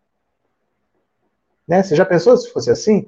Se fosse assim, os países mais religiosos eram que ganhavam mais medalha aqueles jogadores que entram de mão dada e vão orar no meio do campo. Pô, se fosse assim, a seleção do Vaticano, né, ganhava a Copa do Mundo. Mas nós temos um atraso muito grande por causa dessa mentalidade de que as coisas vão se resolver. A consequência é que a gente não mete a mão na massa para fazer as coisas. A gente não pode ficar esperando acontecer. Se vier uma ajuda inesperada, ótimo. Beleza. Veio uma ajuda que eu não contava ótimo, melhor, mas eu não posso me basear nisso para viver. Ah, não, é, ele não tem comida hoje, Deus proverá. Eu não posso deixar a pessoa assim. A gente tem que fazer alguma coisa. Não, não posso, não faz nada e fala, vou orar por você. Eu tenho uma raiva disso, uma raiva disso. De gente que não faz nada e fala, vou orar por você. A gente tem que fazer. A gente tem que fazer. Se você quiser orar, pode orar. Não precisa nem avisar a pessoa. Não tem problema. Você quer orar, você ora. Mas não fazer nada e falar, vou orar por você, eu tenho um olha. Bora, bora. O campeonato biano, baiano, baiano terminava empatado, né? É verdade. Randolph deu show na CPI, mostrou quem ele é, disse a Marta. Bolsonaro pode fazer o que quiser, ele só vê esse bandido na cadeia e ver o Lula consertar a bagunça que ele está fazendo. É que assim, não vai ser fácil, viu? Vão ser anos difíceis para reconstruir, porque às vezes, imagina assim, sua casa está destruída, alagou, foi até o teto de água, tá cheio de lama, tal. Cara, você vai ter que ficar um tempo aí que puta, todo o dinheiro que você tiver vai ser para reconstruir sua casa, vão acabar suas economias, você vai passar perrengue, pode vir alguém cortar a luz e é tempo difícil.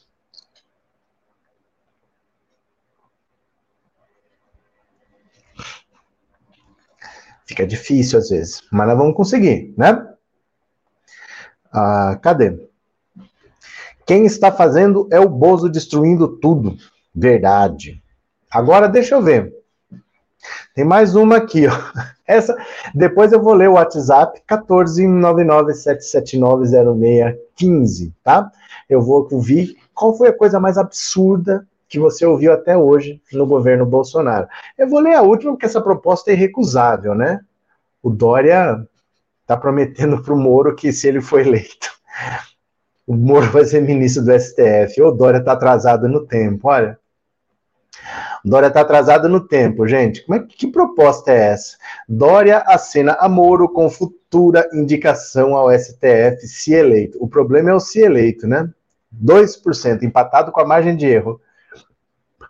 Embora ainda patine nas pesquisas de intenção de voto ao Palácio do Planalto, o governador João Dória já tem até feito planos para seu eventual futuro governo, caso seja eleito presidente da República este ano.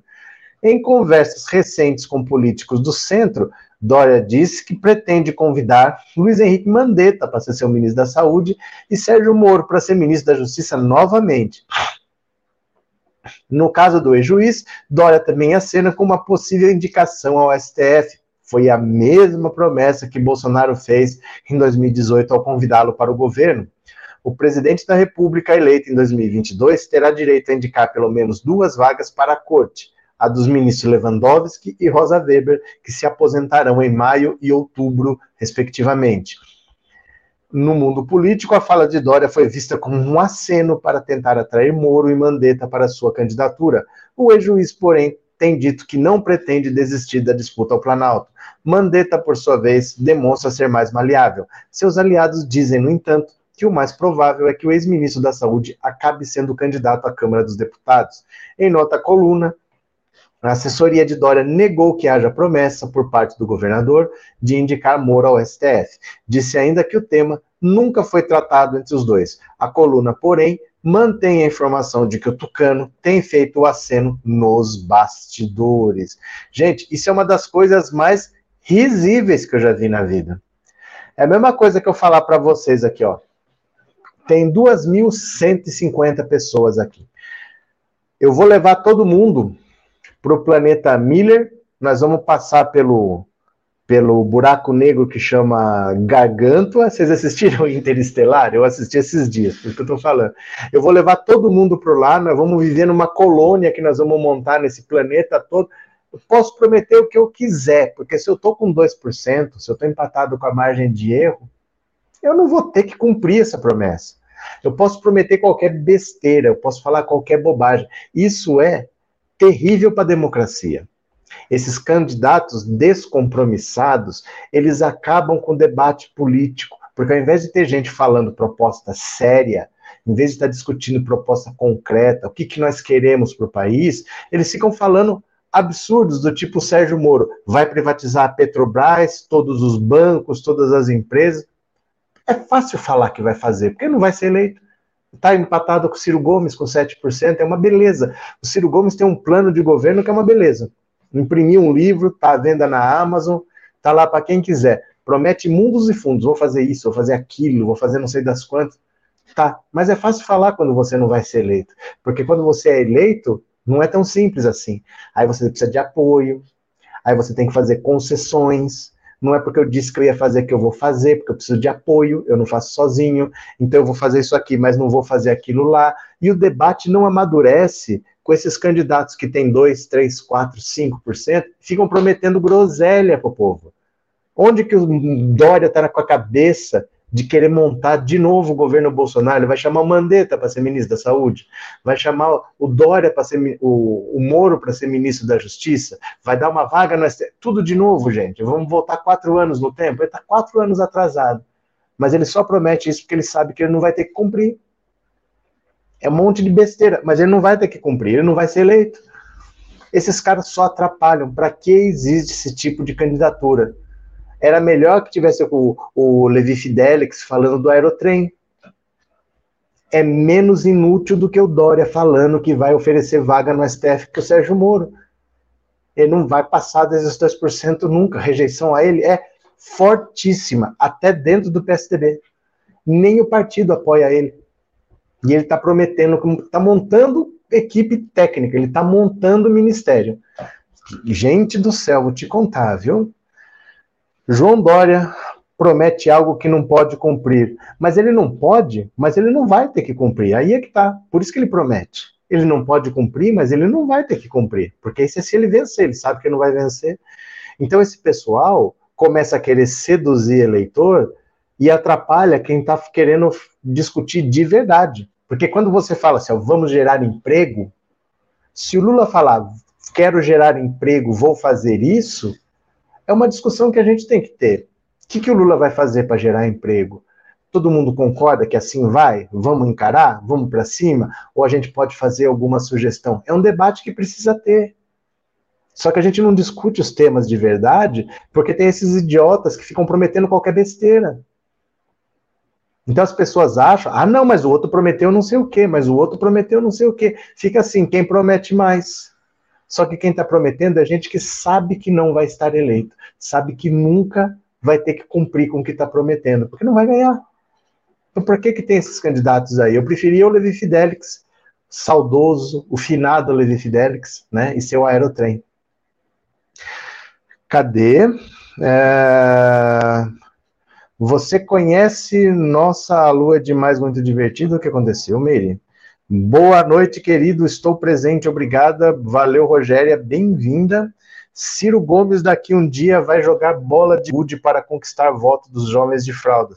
Olha, tem algumas coisas para falar aqui do Ciro Gomes. Ciro Gomes está aprontando umas que estão ficando chatas, complicadas para ele. Ele está fazendo umas coisas bem feias. Ele está fazendo umas coisas bem feias. Eu vou ver já já. Eu vou ver agora as mensagens do WhatsApp, tá? Eu vou aproveitar agora e vou ver as mensagens do WhatsApp. Bora?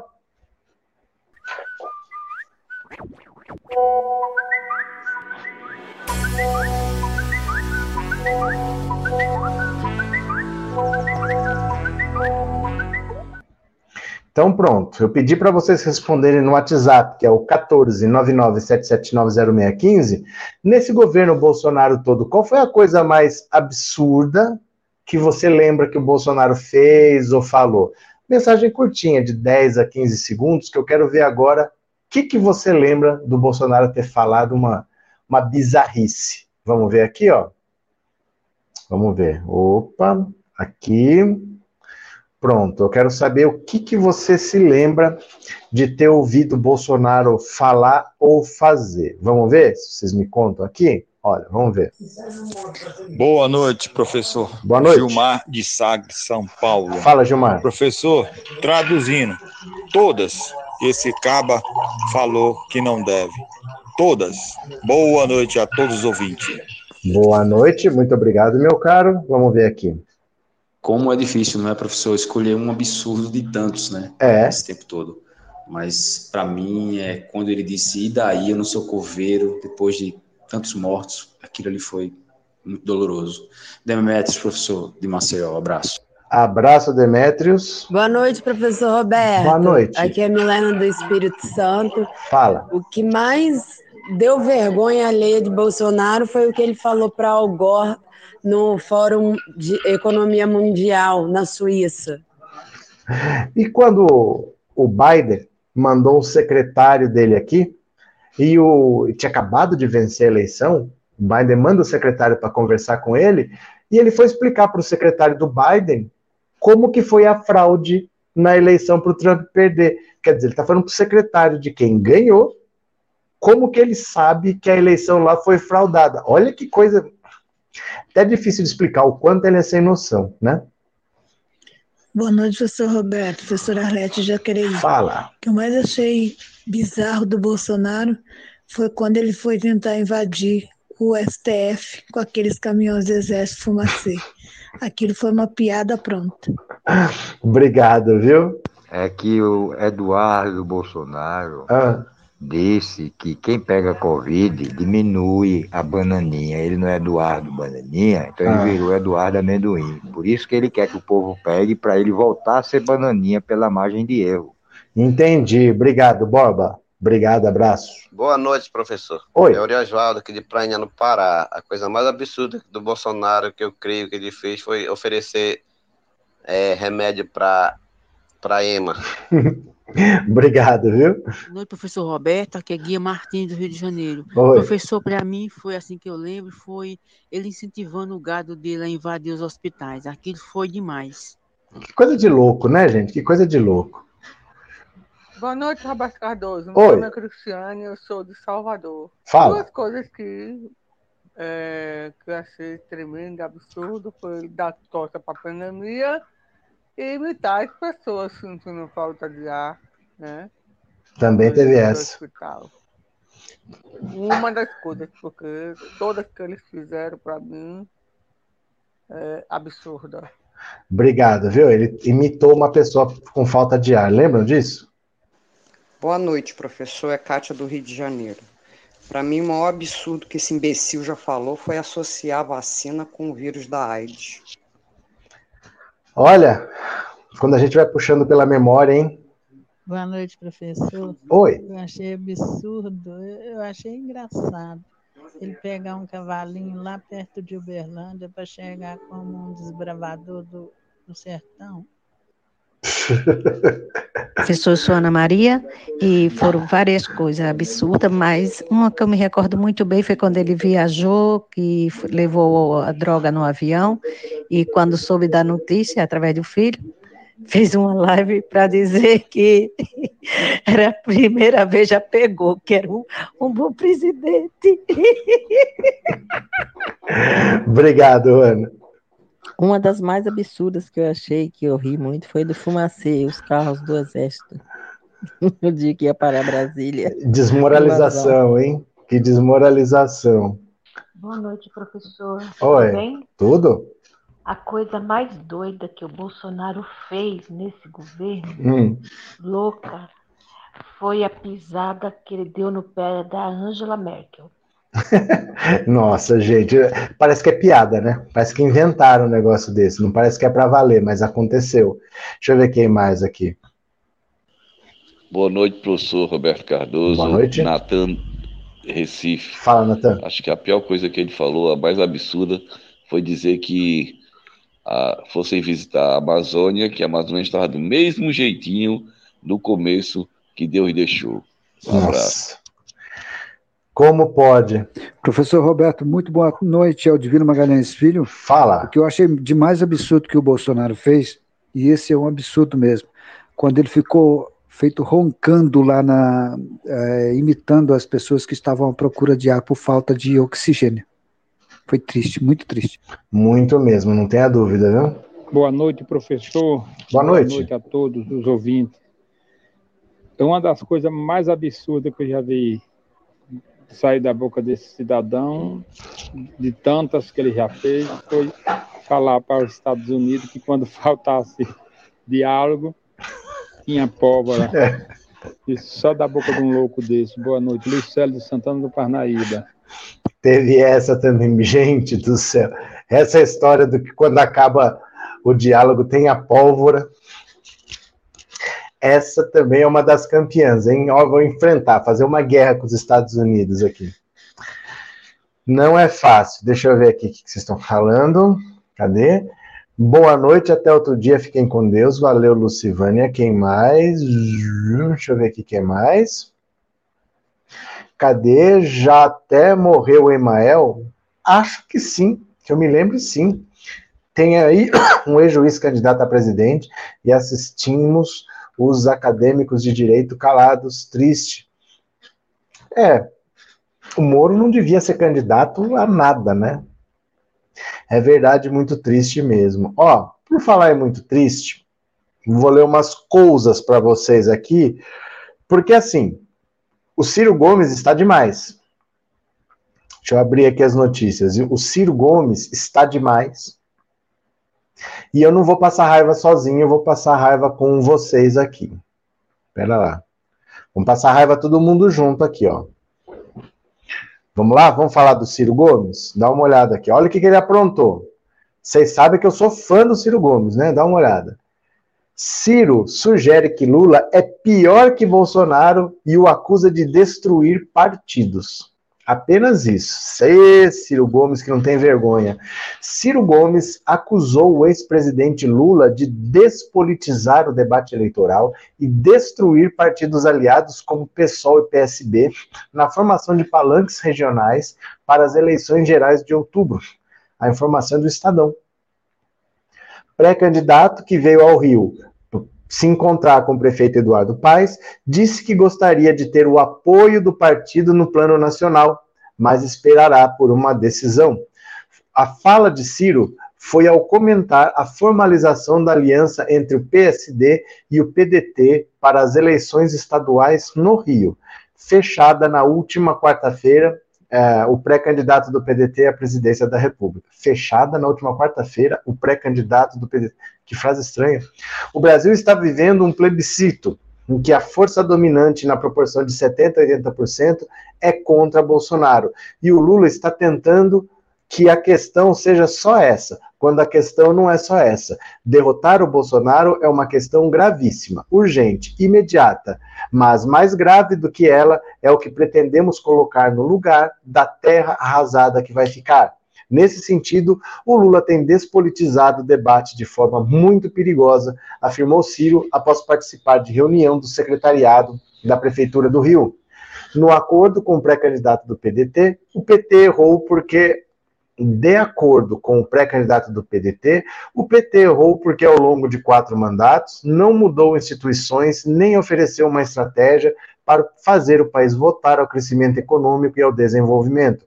Ciro acusou Lula de destruir partidos aliados na formação de palanques regionais, ao ser questionado sobre como ficará a divisão do palanque no Rio entre a sua candidatura e a do PSD, já que o presidente do partido, Gilberto Kassab, tem repetido publicamente que terá candidato próprio a presidente, por enquanto, Rodrigo Pacheco é o mais cotado para ser candidato.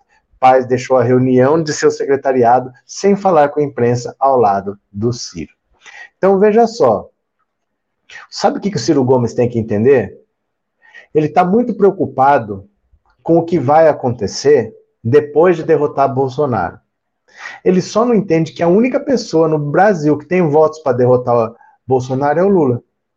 Não adianta ele ficar falando essas besteiras que ele fala. Quer ver? Ó? Olha a frase dele aqui, ó. Olha a frase dele. O Brasil está vivendo um plebiscito em que a força dominante, na proporção de 70% a 80%, é contra Bolsonaro. Derrotar Bolsonaro é uma questão gravíssima, urgente e imediata. Mas mais grave do que ela é o que pretendemos colocar no lugar da terra arrasada que vai ficar. Ele está falando que no lugar do Bolsonaro não se deveria colocar o Lula. Ele só não entende uma coisa. Para derrotar Bolsonaro, só colocando Lula. Não existe essa possibilidade que ele quer fazer. Ele gostaria que outra pessoa derrotasse Bolsonaro. Só que essa outra pessoa teria que ter votos, meu caro Ciro Gomes. E você não tem pessoas hoje com votos nesse país para derrotar o Bolsonaro que não seja Lula. Isso é um fato, não adianta ele ficar se debatendo com os fatos, não adianta ele ficar esperneando, não adianta ele ficar estrebuchando. Só quem tem votos nesse país para derrotar o Bolsonaro é o Lula, o resto não tem nem 10%. O resto não tem nem a metade do que o Bolsonaro tem.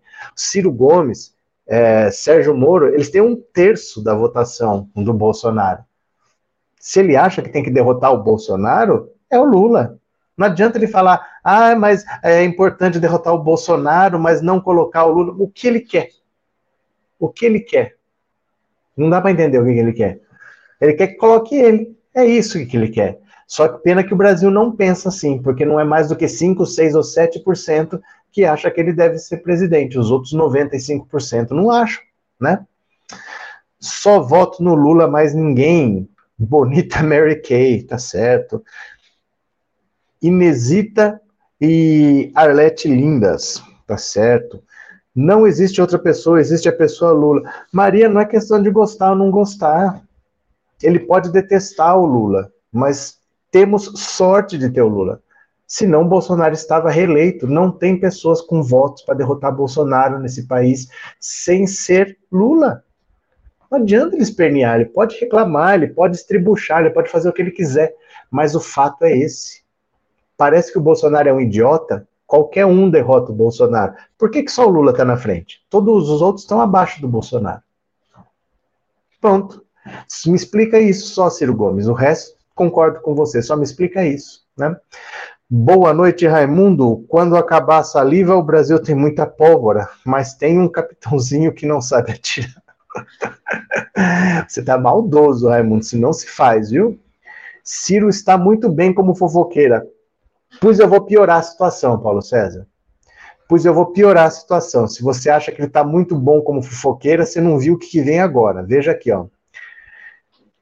Ciro se reúne com pais e critica Freixo. Entrou no jogo do Lula, um jogo de carreirismo. Agora ele foi atacar o Freixo. O que, que ele está atacando o Freixo, meu Deus do céu? Bom, olha lá. Após PDT e PSD selarem uma aliança no Rio, mirando a eleição para governador do estado, o prefeito Eduardo Paes recebeu em reunião em seu secretariado na manhã desse domingo o presidenciável Ciro Gomes. Depois de palestrar em tom de campanha para a equipe da prefeitura, Ciro falou com a imprensa e fez críticas ao pré-candidato ao Palácio da Guanabara, Marcelo Freixo, do PSB, e ao ex-presidente Lula. O pedetista afirmou que tem uma amizade de longa data com o prefeito Eduardo Paes, votou nele em três candidaturas. Segundo Ciro, existe a possibilidade de uma aliança mais ampla com o PSD de caráter nacional. No momento, o partido liderado por Kassab ainda trabalha oficialmente na pré-candidatura de Rodrigo Pacheco.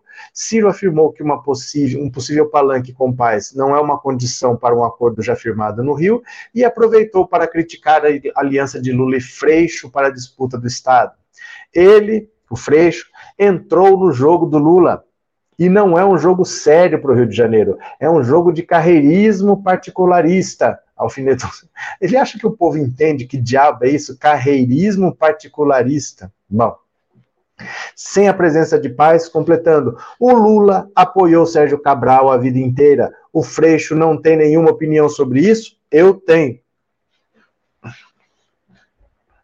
Cara, o Ciro Gomes está ficando muito arrogante. Está muito arrogante. É ele que sabe tudo, é ele que de decide o que os outros devem fazer, o que os outros não devem fazer, porque não existem vários partidos. Ele não é obrigado a estar no PT e ele não é obrigado a apoiar o Lula. Pronto, ele fica no PDT e segue a vida dele lá. Por que, que ele acha que o Lula está errado, que o Freixo está errado, que não sei quem está errado? Está todo mundo errado. O que, que ele tem a ver com isso? Por que, que ele não toca a vida dele ele não tenta sair dos 5, 6% que ele está? Ele quer que todo mundo pense igual ele. É para isso que tem vários partidos, Ciro Gomes. Ninguém vai pensar igual você. Né? Deixa os outros. Circo Gomes, ao se juntar com Eduardo Paes, está arrumando uma guerra. Andressa, se ele tá com paz, é mais um prego na tampa do caixão. Olha, eu não falo nada não para vocês, de verdade, assim, o Ciro Gomes é... Você vê que ele não tem parceiros? Quando arruma parceiro, é esse tipo de parceiro? Porque o Kassab vai apoiar o Lula. E ele tá indo de arrumar o apoio do Eduardo Paes, que é do PSD do Kassab. E ele acha que vai fazer uma grande parceria com o PSD. Não vai. Kassab vai apoiar o Lula, porque ele sabe quem vai ganhar. Ele não vai deixar de apoiar o Lula para apoiar o Ciro e depois vai fazer oposição ao presidente a troco do quê? Por que o Kassab vai fazer isso? Ele vai apoiar o Lula, é lógico, ele sabe que o Lula vai ganhar, vai apoiar o Ciro. Não sei o que, que ele inventou essa parceria com o Eduardo Paes, é, mas deixa ele, deixa ele lá, né? professor tem bolsomínio bravo dizendo que querem que querem culpar o presidente deles pelos crimes dos quiosques do Rio. Tô nem aí, vocês estão bravos. Tô nem aí, azar deles, não tô preocupado. Por mim, que explodam. Tô nem aí. Quer ficar bravinho? Nem sabe que vem em outubro, viu? Eles nem sabem que vem em outubro. O Ciro Gomes virou uma variante do Bolsonaro. Mas olha o que, que o Nassif falou. Olha. Nassif repudia ataque de Ciro Gomes a Marcelo Freixo e diz que ele é desqualificado politicamente. Olha o Nassif, ó. Olha o Nassif. Os ataques de Ciro Gomes do PDT ao pré-candidato do PSB, Marcelo Freixo, ao governo do Rio de Janeiro, provocaram a reação do jornalista Luiz Nassif, que criticou o despreparo político do pedetista. Olha isso. O caso da candidatura anti-Bolsonaro no Rio dá uma boa discussão. Mas quando Ciro Gomes entra com dois pés no peito do Freixo, desqualifica toda a discussão, como pode um sujeito tão preparado em temas nacionais ser tão desqualificado politicamente? Aí é que tá. Se fosse assim, né? Olha, veja só, sabe por que, que existe eleição? Existe eleição porque a gente pode decidir que o nosso futuro governante vai ser um ou vai ser o outro por vários motivos. Muitos deles até subjetivos. Tem aquela pessoa que você gosta e você nem sabe por que, que você gosta. Na maioria dos políticos, eles têm um carisma. Você conversa com a pessoa, numa oportunidade que você tem, você se encanta com a pessoa. Tem político que você encontra hoje, daqui 10 anos você encontra de novo, ele lembra de você, lembra do nome da sua mãe. Os políticos, eles têm, assim, algum tipo de carisma, normalmente. Então, às vezes o motivo é subjetivo. Se fosse como as pessoas pensam, o Ciro é o mais preparado, só porque ele entende de economia, só porque ele entende de direito. Se fosse assim, não tinha eleição, era uma prova. Então não precisa de eleição. Quem que é o mais preparado? Dá aqui uma prova, dá uma prova de economia, dá uma prova de, de direito, pronto, quem tiver a maior nota é o presidente, pronto, escolhemos o mais preparado. Não é assim. Porque não basta ter conhecimento técnico se bastasse ter conhecimento técnico, era só distribuir uma prova. Ó, responde aí, ó. 10 perguntas de Constituição, 10 de Código Penal, 5 de Código de Defesa do Consumidor, aqui tem outras de, de economia, vamos ver, pronto. Quem tivesse mais pontos estava eleito. Não é assim, porque não é só isso que importa. Convencer as pessoas das suas ideias, às vezes é mais importante do que ter as boas ideias, porque ter as boas ideias e não convencer é a mesma coisa que não ter. Você tem que ter, mas você tem que convencer as pessoas de que aquilo é o melhor. Você tem que convencer as pessoas de que o seu projeto é melhor para todo mundo. Você tem que trabalhar para aquilo lá, fazer o cara abrir mão disso para fazer aquilo. Não é fácil. Então, essa história de que o Ciro é o mais preparado, ele tem conhecimento técnico. Qualquer um de nós aqui que estudar vai ter o conhecimento técnico. E se isso bastasse, não precisava fazer eleição, fazia uma prova. Faz um concurso público aí, ó. Quem tirar mais pontos é o mais preparado, está eleito. É por isso que tem eleição e não é só um concurso, não é só uma prova técnica, né? Lula tem inteligência, sabedoria e experiência. Maria Ângela. Cadê? É, Arlete, dia 2 de outubro, tô lá na sessão que eu voto todo pimpão, todo macacheirudo, vestido com a minha camisa regata do Che e um blusão do PT. Salles está demais. Já votei duas vezes em Cid Gomes, irmão do Ciro. Ele é diferente do arrogante Ciro.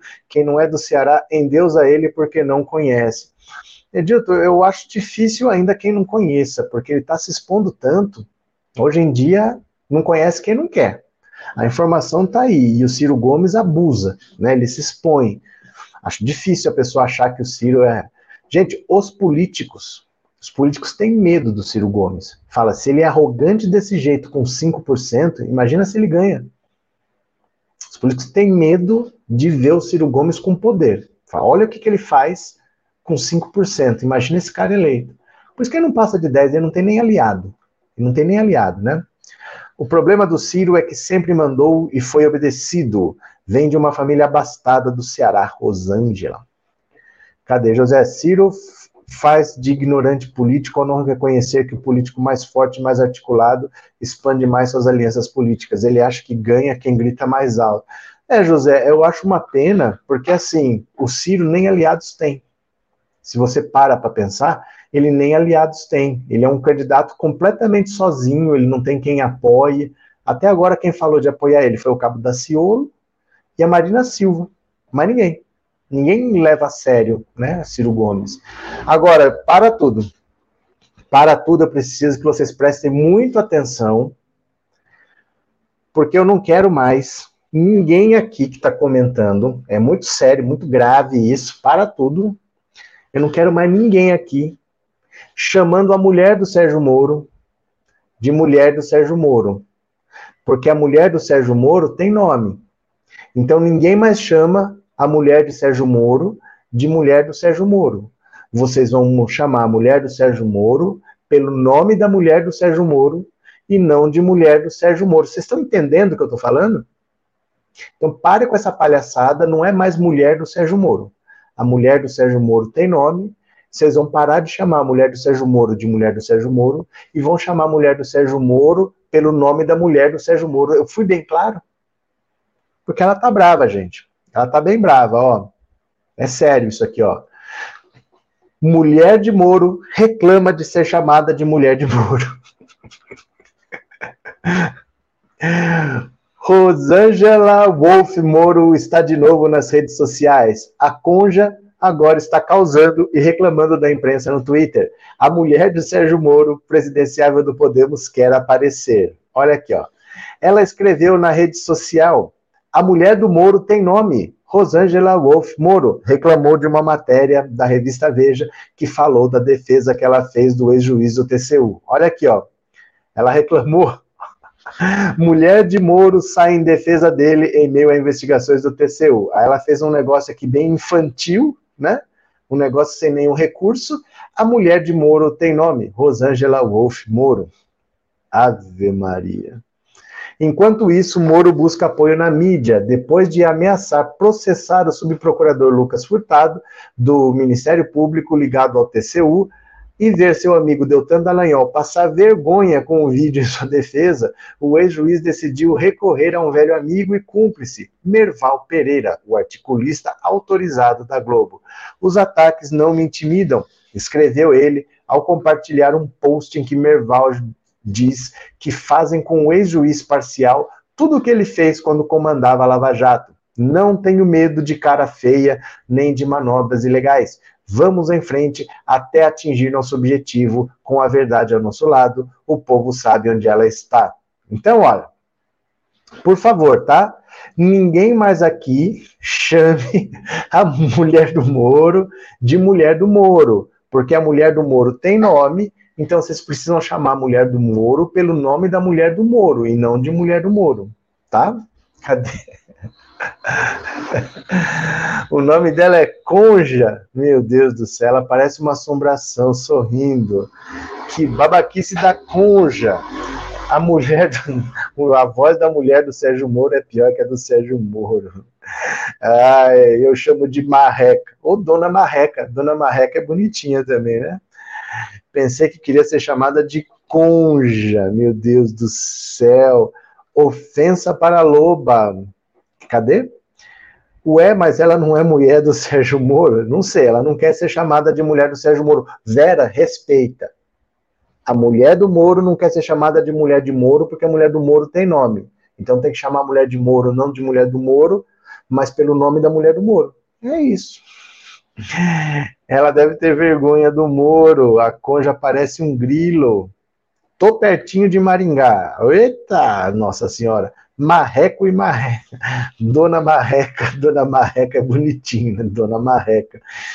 Quem mais para dar uma forcinha aqui? Opa, Dionísia tá chamando, hein? Por favor, quem puder, ó, assista um pedacinho da live por essa rede aqui, pode ser? Assiste a live por um pedacinho aqui, ó, um pedacinho aqui, dez minutinhos, depois você volta, tá? Deixa eu ver aqui, ó. A conja não quer ser chamada de conja, conja. Ave Maria. Ana Jansen, na verdade, parece que o professor Roberto começou com esse apelido. O que que foi? O que que eu fiz? O que que eu fiz? Eu não fiz nada. Que é mulher do Moro? Não. Será que para dar Lula, será que pode dar Lula e Ciro Gomes no segundo turno? Pode. Normalmente, para o segundo turno, basta 5%. Ele já tem 7%, ele tem todas as chances de ir para o segundo turno, sim.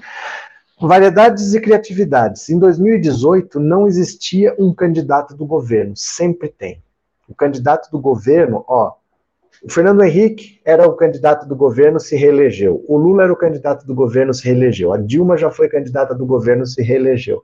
Ter a máquina é importante. O candidato do governo normalmente vai para o segundo turno. Em 2018 não tinha o candidato do governo. E não tinha o Lula que o Lula estava preso. Nem assim o Ciro Gomes foi para o segundo turno. Não quero falar nada, mas nem assim. Nem com o caminho aberto, né? Conja a perversa. Cadê? Opa. É, lembrando que os bolsomínios não são bem-vindos aqui, gente, por favor, não insistir.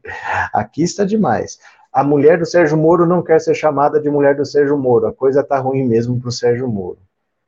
Ela tá renegando que é a mulher do Sérgio Moro. Será que é isso? Agora aqui, ó, eu vou aproveitar. Deixa eu pegar aqui. Tem uma notícia importante para a gente ler. Deixa eu pegar ela aqui. Quer ver, ó? Opa, cadê? Essa aqui é muito boa, gente.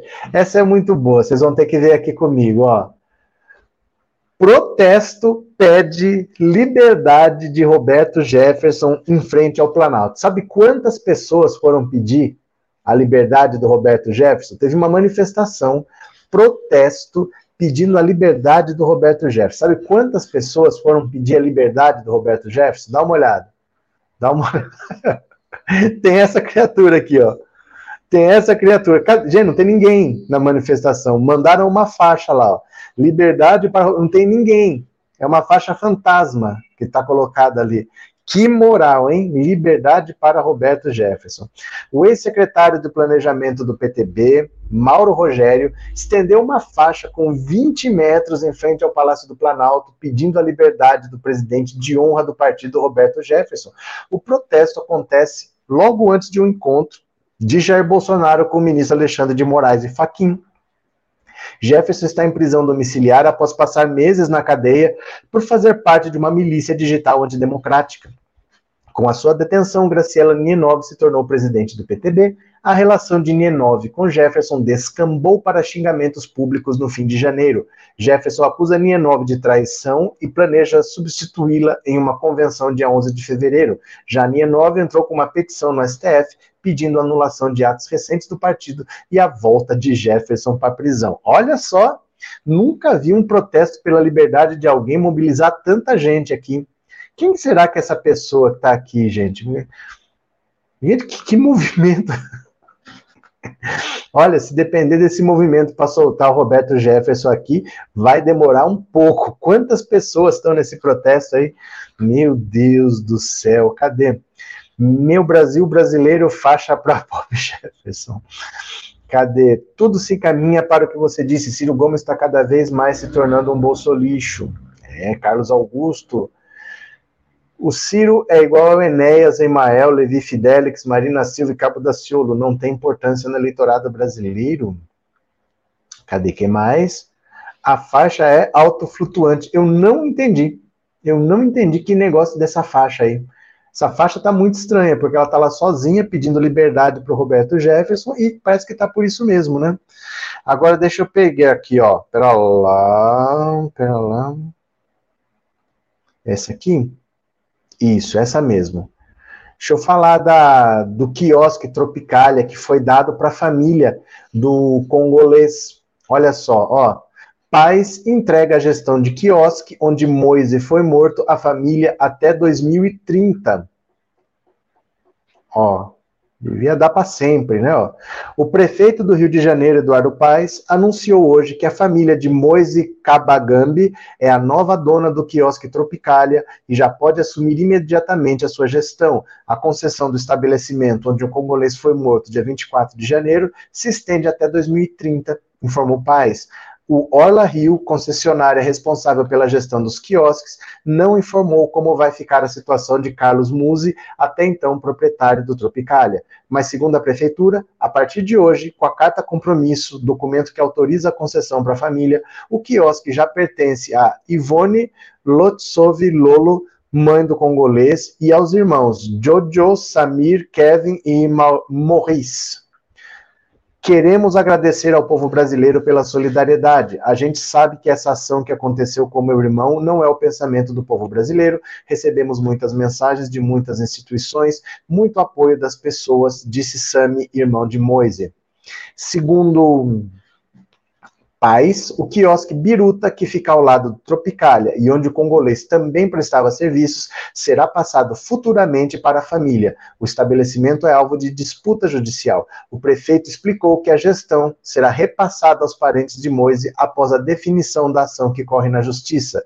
Já existe uma causa judicial para tirar o quiosque do dono do Biruta, que é sublocatário e está fora das normas da Orla Rio. O PM Aluir Matos de Faria, apontado por agressores de Moise como dono da biruta, não é o operador responsável pelo quiosque, e sim um ocupante irregular, segundo o Orla Rio. Esse é um dos fatos que motivaram a abertura do processo judicial contra o ex-operador Celso Carnaval para reintegração de posse do quiosque. A Orla Rio explica que o contrato para a operação da biruta foi celebrado com Celso Carnaval que, sem o consentimento da empresa, entregou a operação do quiosque a Aluir. O ex-operador já foi notificado algumas vezes por conta dessa e de outras irregularidades que estavam sendo cometidas, mas como nunca sanou nenhuma das irregularidades, a Orla Rio rescindiu o contrato e entrou com uma ação na justiça para reintegração de posse. Dentre as irregularidades identificadas estão a não comprovação da regularização dos funcionários, falta de observância das normas sanitárias e inadimplência. O processo corre na justiça desde julho. Então, olha, o pior é que se está descobrindo agora, resolveram acordar para a realidade de que esses quiosques, na verdade, são focos de trabalho escravo porque as pessoas são submetidas a condições desumanas de trabalho, a jornadas exaustivas, elas não têm o vínculo reconhecido é, judicialmente, não é formalizado um contrato de trabalho, elas recebem por diária, não se recolhe imposto, não se faz nada, não tem hora de descanso, não tem um lugar de descanso, não recebe alimentação, não tem onde descansar. Tem gente que dorme na areia, o cara dorme na areia porque ele trabalhou 14 horas por dia. Se ele vai para casa e volta, o tempo de ir, o tempo de voltar, ele não descansa. Então tem gente que trabalha 14 horas, eu vou dormir 8. 14 mais 8 já dá 22 horas para 24. Então, se ele perde tempo se deslocando, é tempo que ele não vai dormir. Tem gente que dorme na areia. Isso é um tipo de moderno de escravidão. E agora que eles estão resol resolveram agora investigar que todas essas barracas, de alguma maneira, exploram a mão de obra das pessoas e algumas contratam especificamente estrangeiros porque tem menos acesso à lei, não sabe o que pode e o que não pode, está precisando se estabelecer, precisa de qualquer coisa e se submete a condições degradantes. Mas estão descobrindo agora, resolveram descobrir que o dono dessa barraca aí é policial, entenda-se, miliciano, Miliciano faz é isso mesmo, miliciano mata, né? Miliciano mata pessoas, não é um caso isolado, e esse cara perdeu essa barraca, mas agora estão começando a ver o tipo de exploração que eles faziam, né? Logo o Ciro vai fazer igual ao Bolsonaro comer frango com farofa. Cadê que mais? Professor, com esta postura o Ciro fica mais distante de apoiar o Lula no segundo turno, não vai ter argumento. Não, mas ele já falou que não vai apoiar.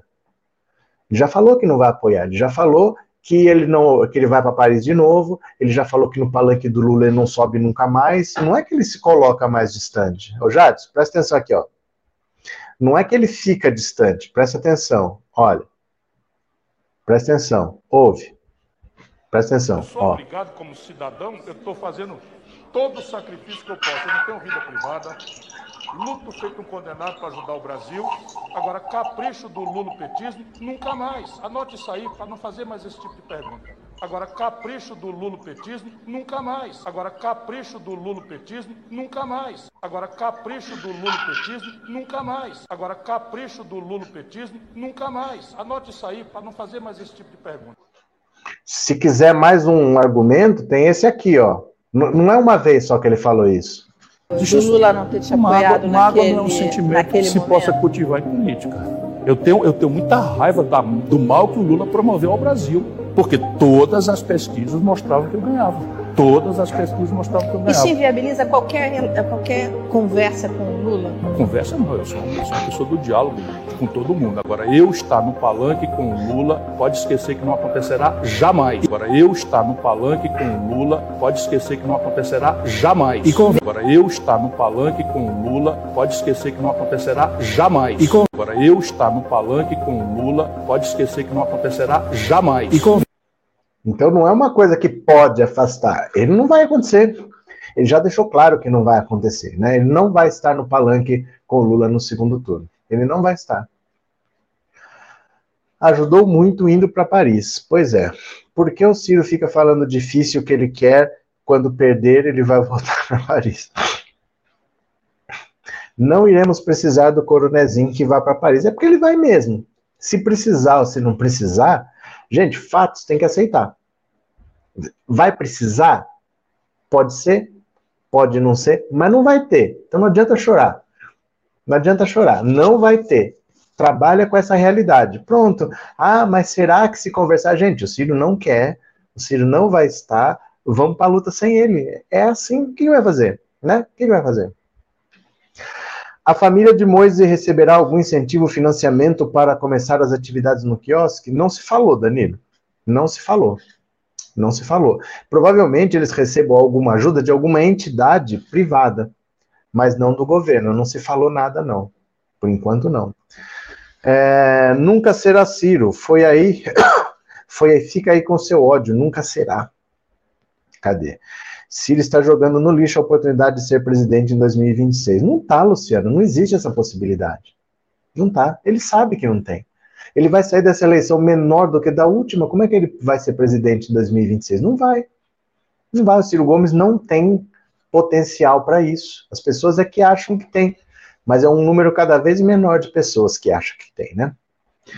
Mas se for para dialogar, ele vai, né? Sei, vai nada. Ele fala isso porque todo político fala. Fica feio ele não falar que não quer conversar, porque na política todo mundo é aberto para isso. Então ele não vai falar que não, mas não que ele acredite que ele vá dialogar. Ele não acredita, ele não vai dialogar, ele não vai conversar, porque a conversa não vai para lugar nenhum, ele não tem intenção de, de, de fazer nada junto, então por que, que ele vai conversar? Não vai. É conversa fiada dele, né? Esse Ciro é um desequilibrado. Pois é. Deixa eu pegar aqui, ó. Vou ler as mensagens do Pix. Cadê as mensagens do Pix? Vamos ver?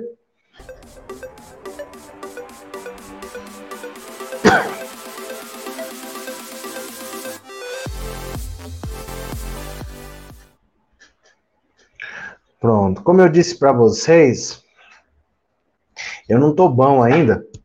Então eu eu deixei de ler alguns dias as mensagens do Pix, porque a hora que a live estava acabando, eu estava sem fôlego até. Eu estou sem fôlego, mas eu vou ler. tá? Então, olha, o Edson Benedito de Moraes, obrigado pelo Pix, obrigado pelo apoio, viu, Edson? Quem mais? Sueli Pereira Dias, obrigado pelo Pix, obrigado pelo apoio. Luiz Alberto Fortes, boa noite. Boa noite, Luiz. Muito obrigado pelo seu Pix. Arnaldo Nascimento de Oliveira, obrigado pelo Pix, muito obrigado. Ronildo, Ronildo Rodrigues da Silva, obrigado pelo seu Pix. E Marilene, professor, adoro suas lives, melhoras. Muito obrigado. Marilene Rodrigues da Silva, obrigado pelo Pix, tá?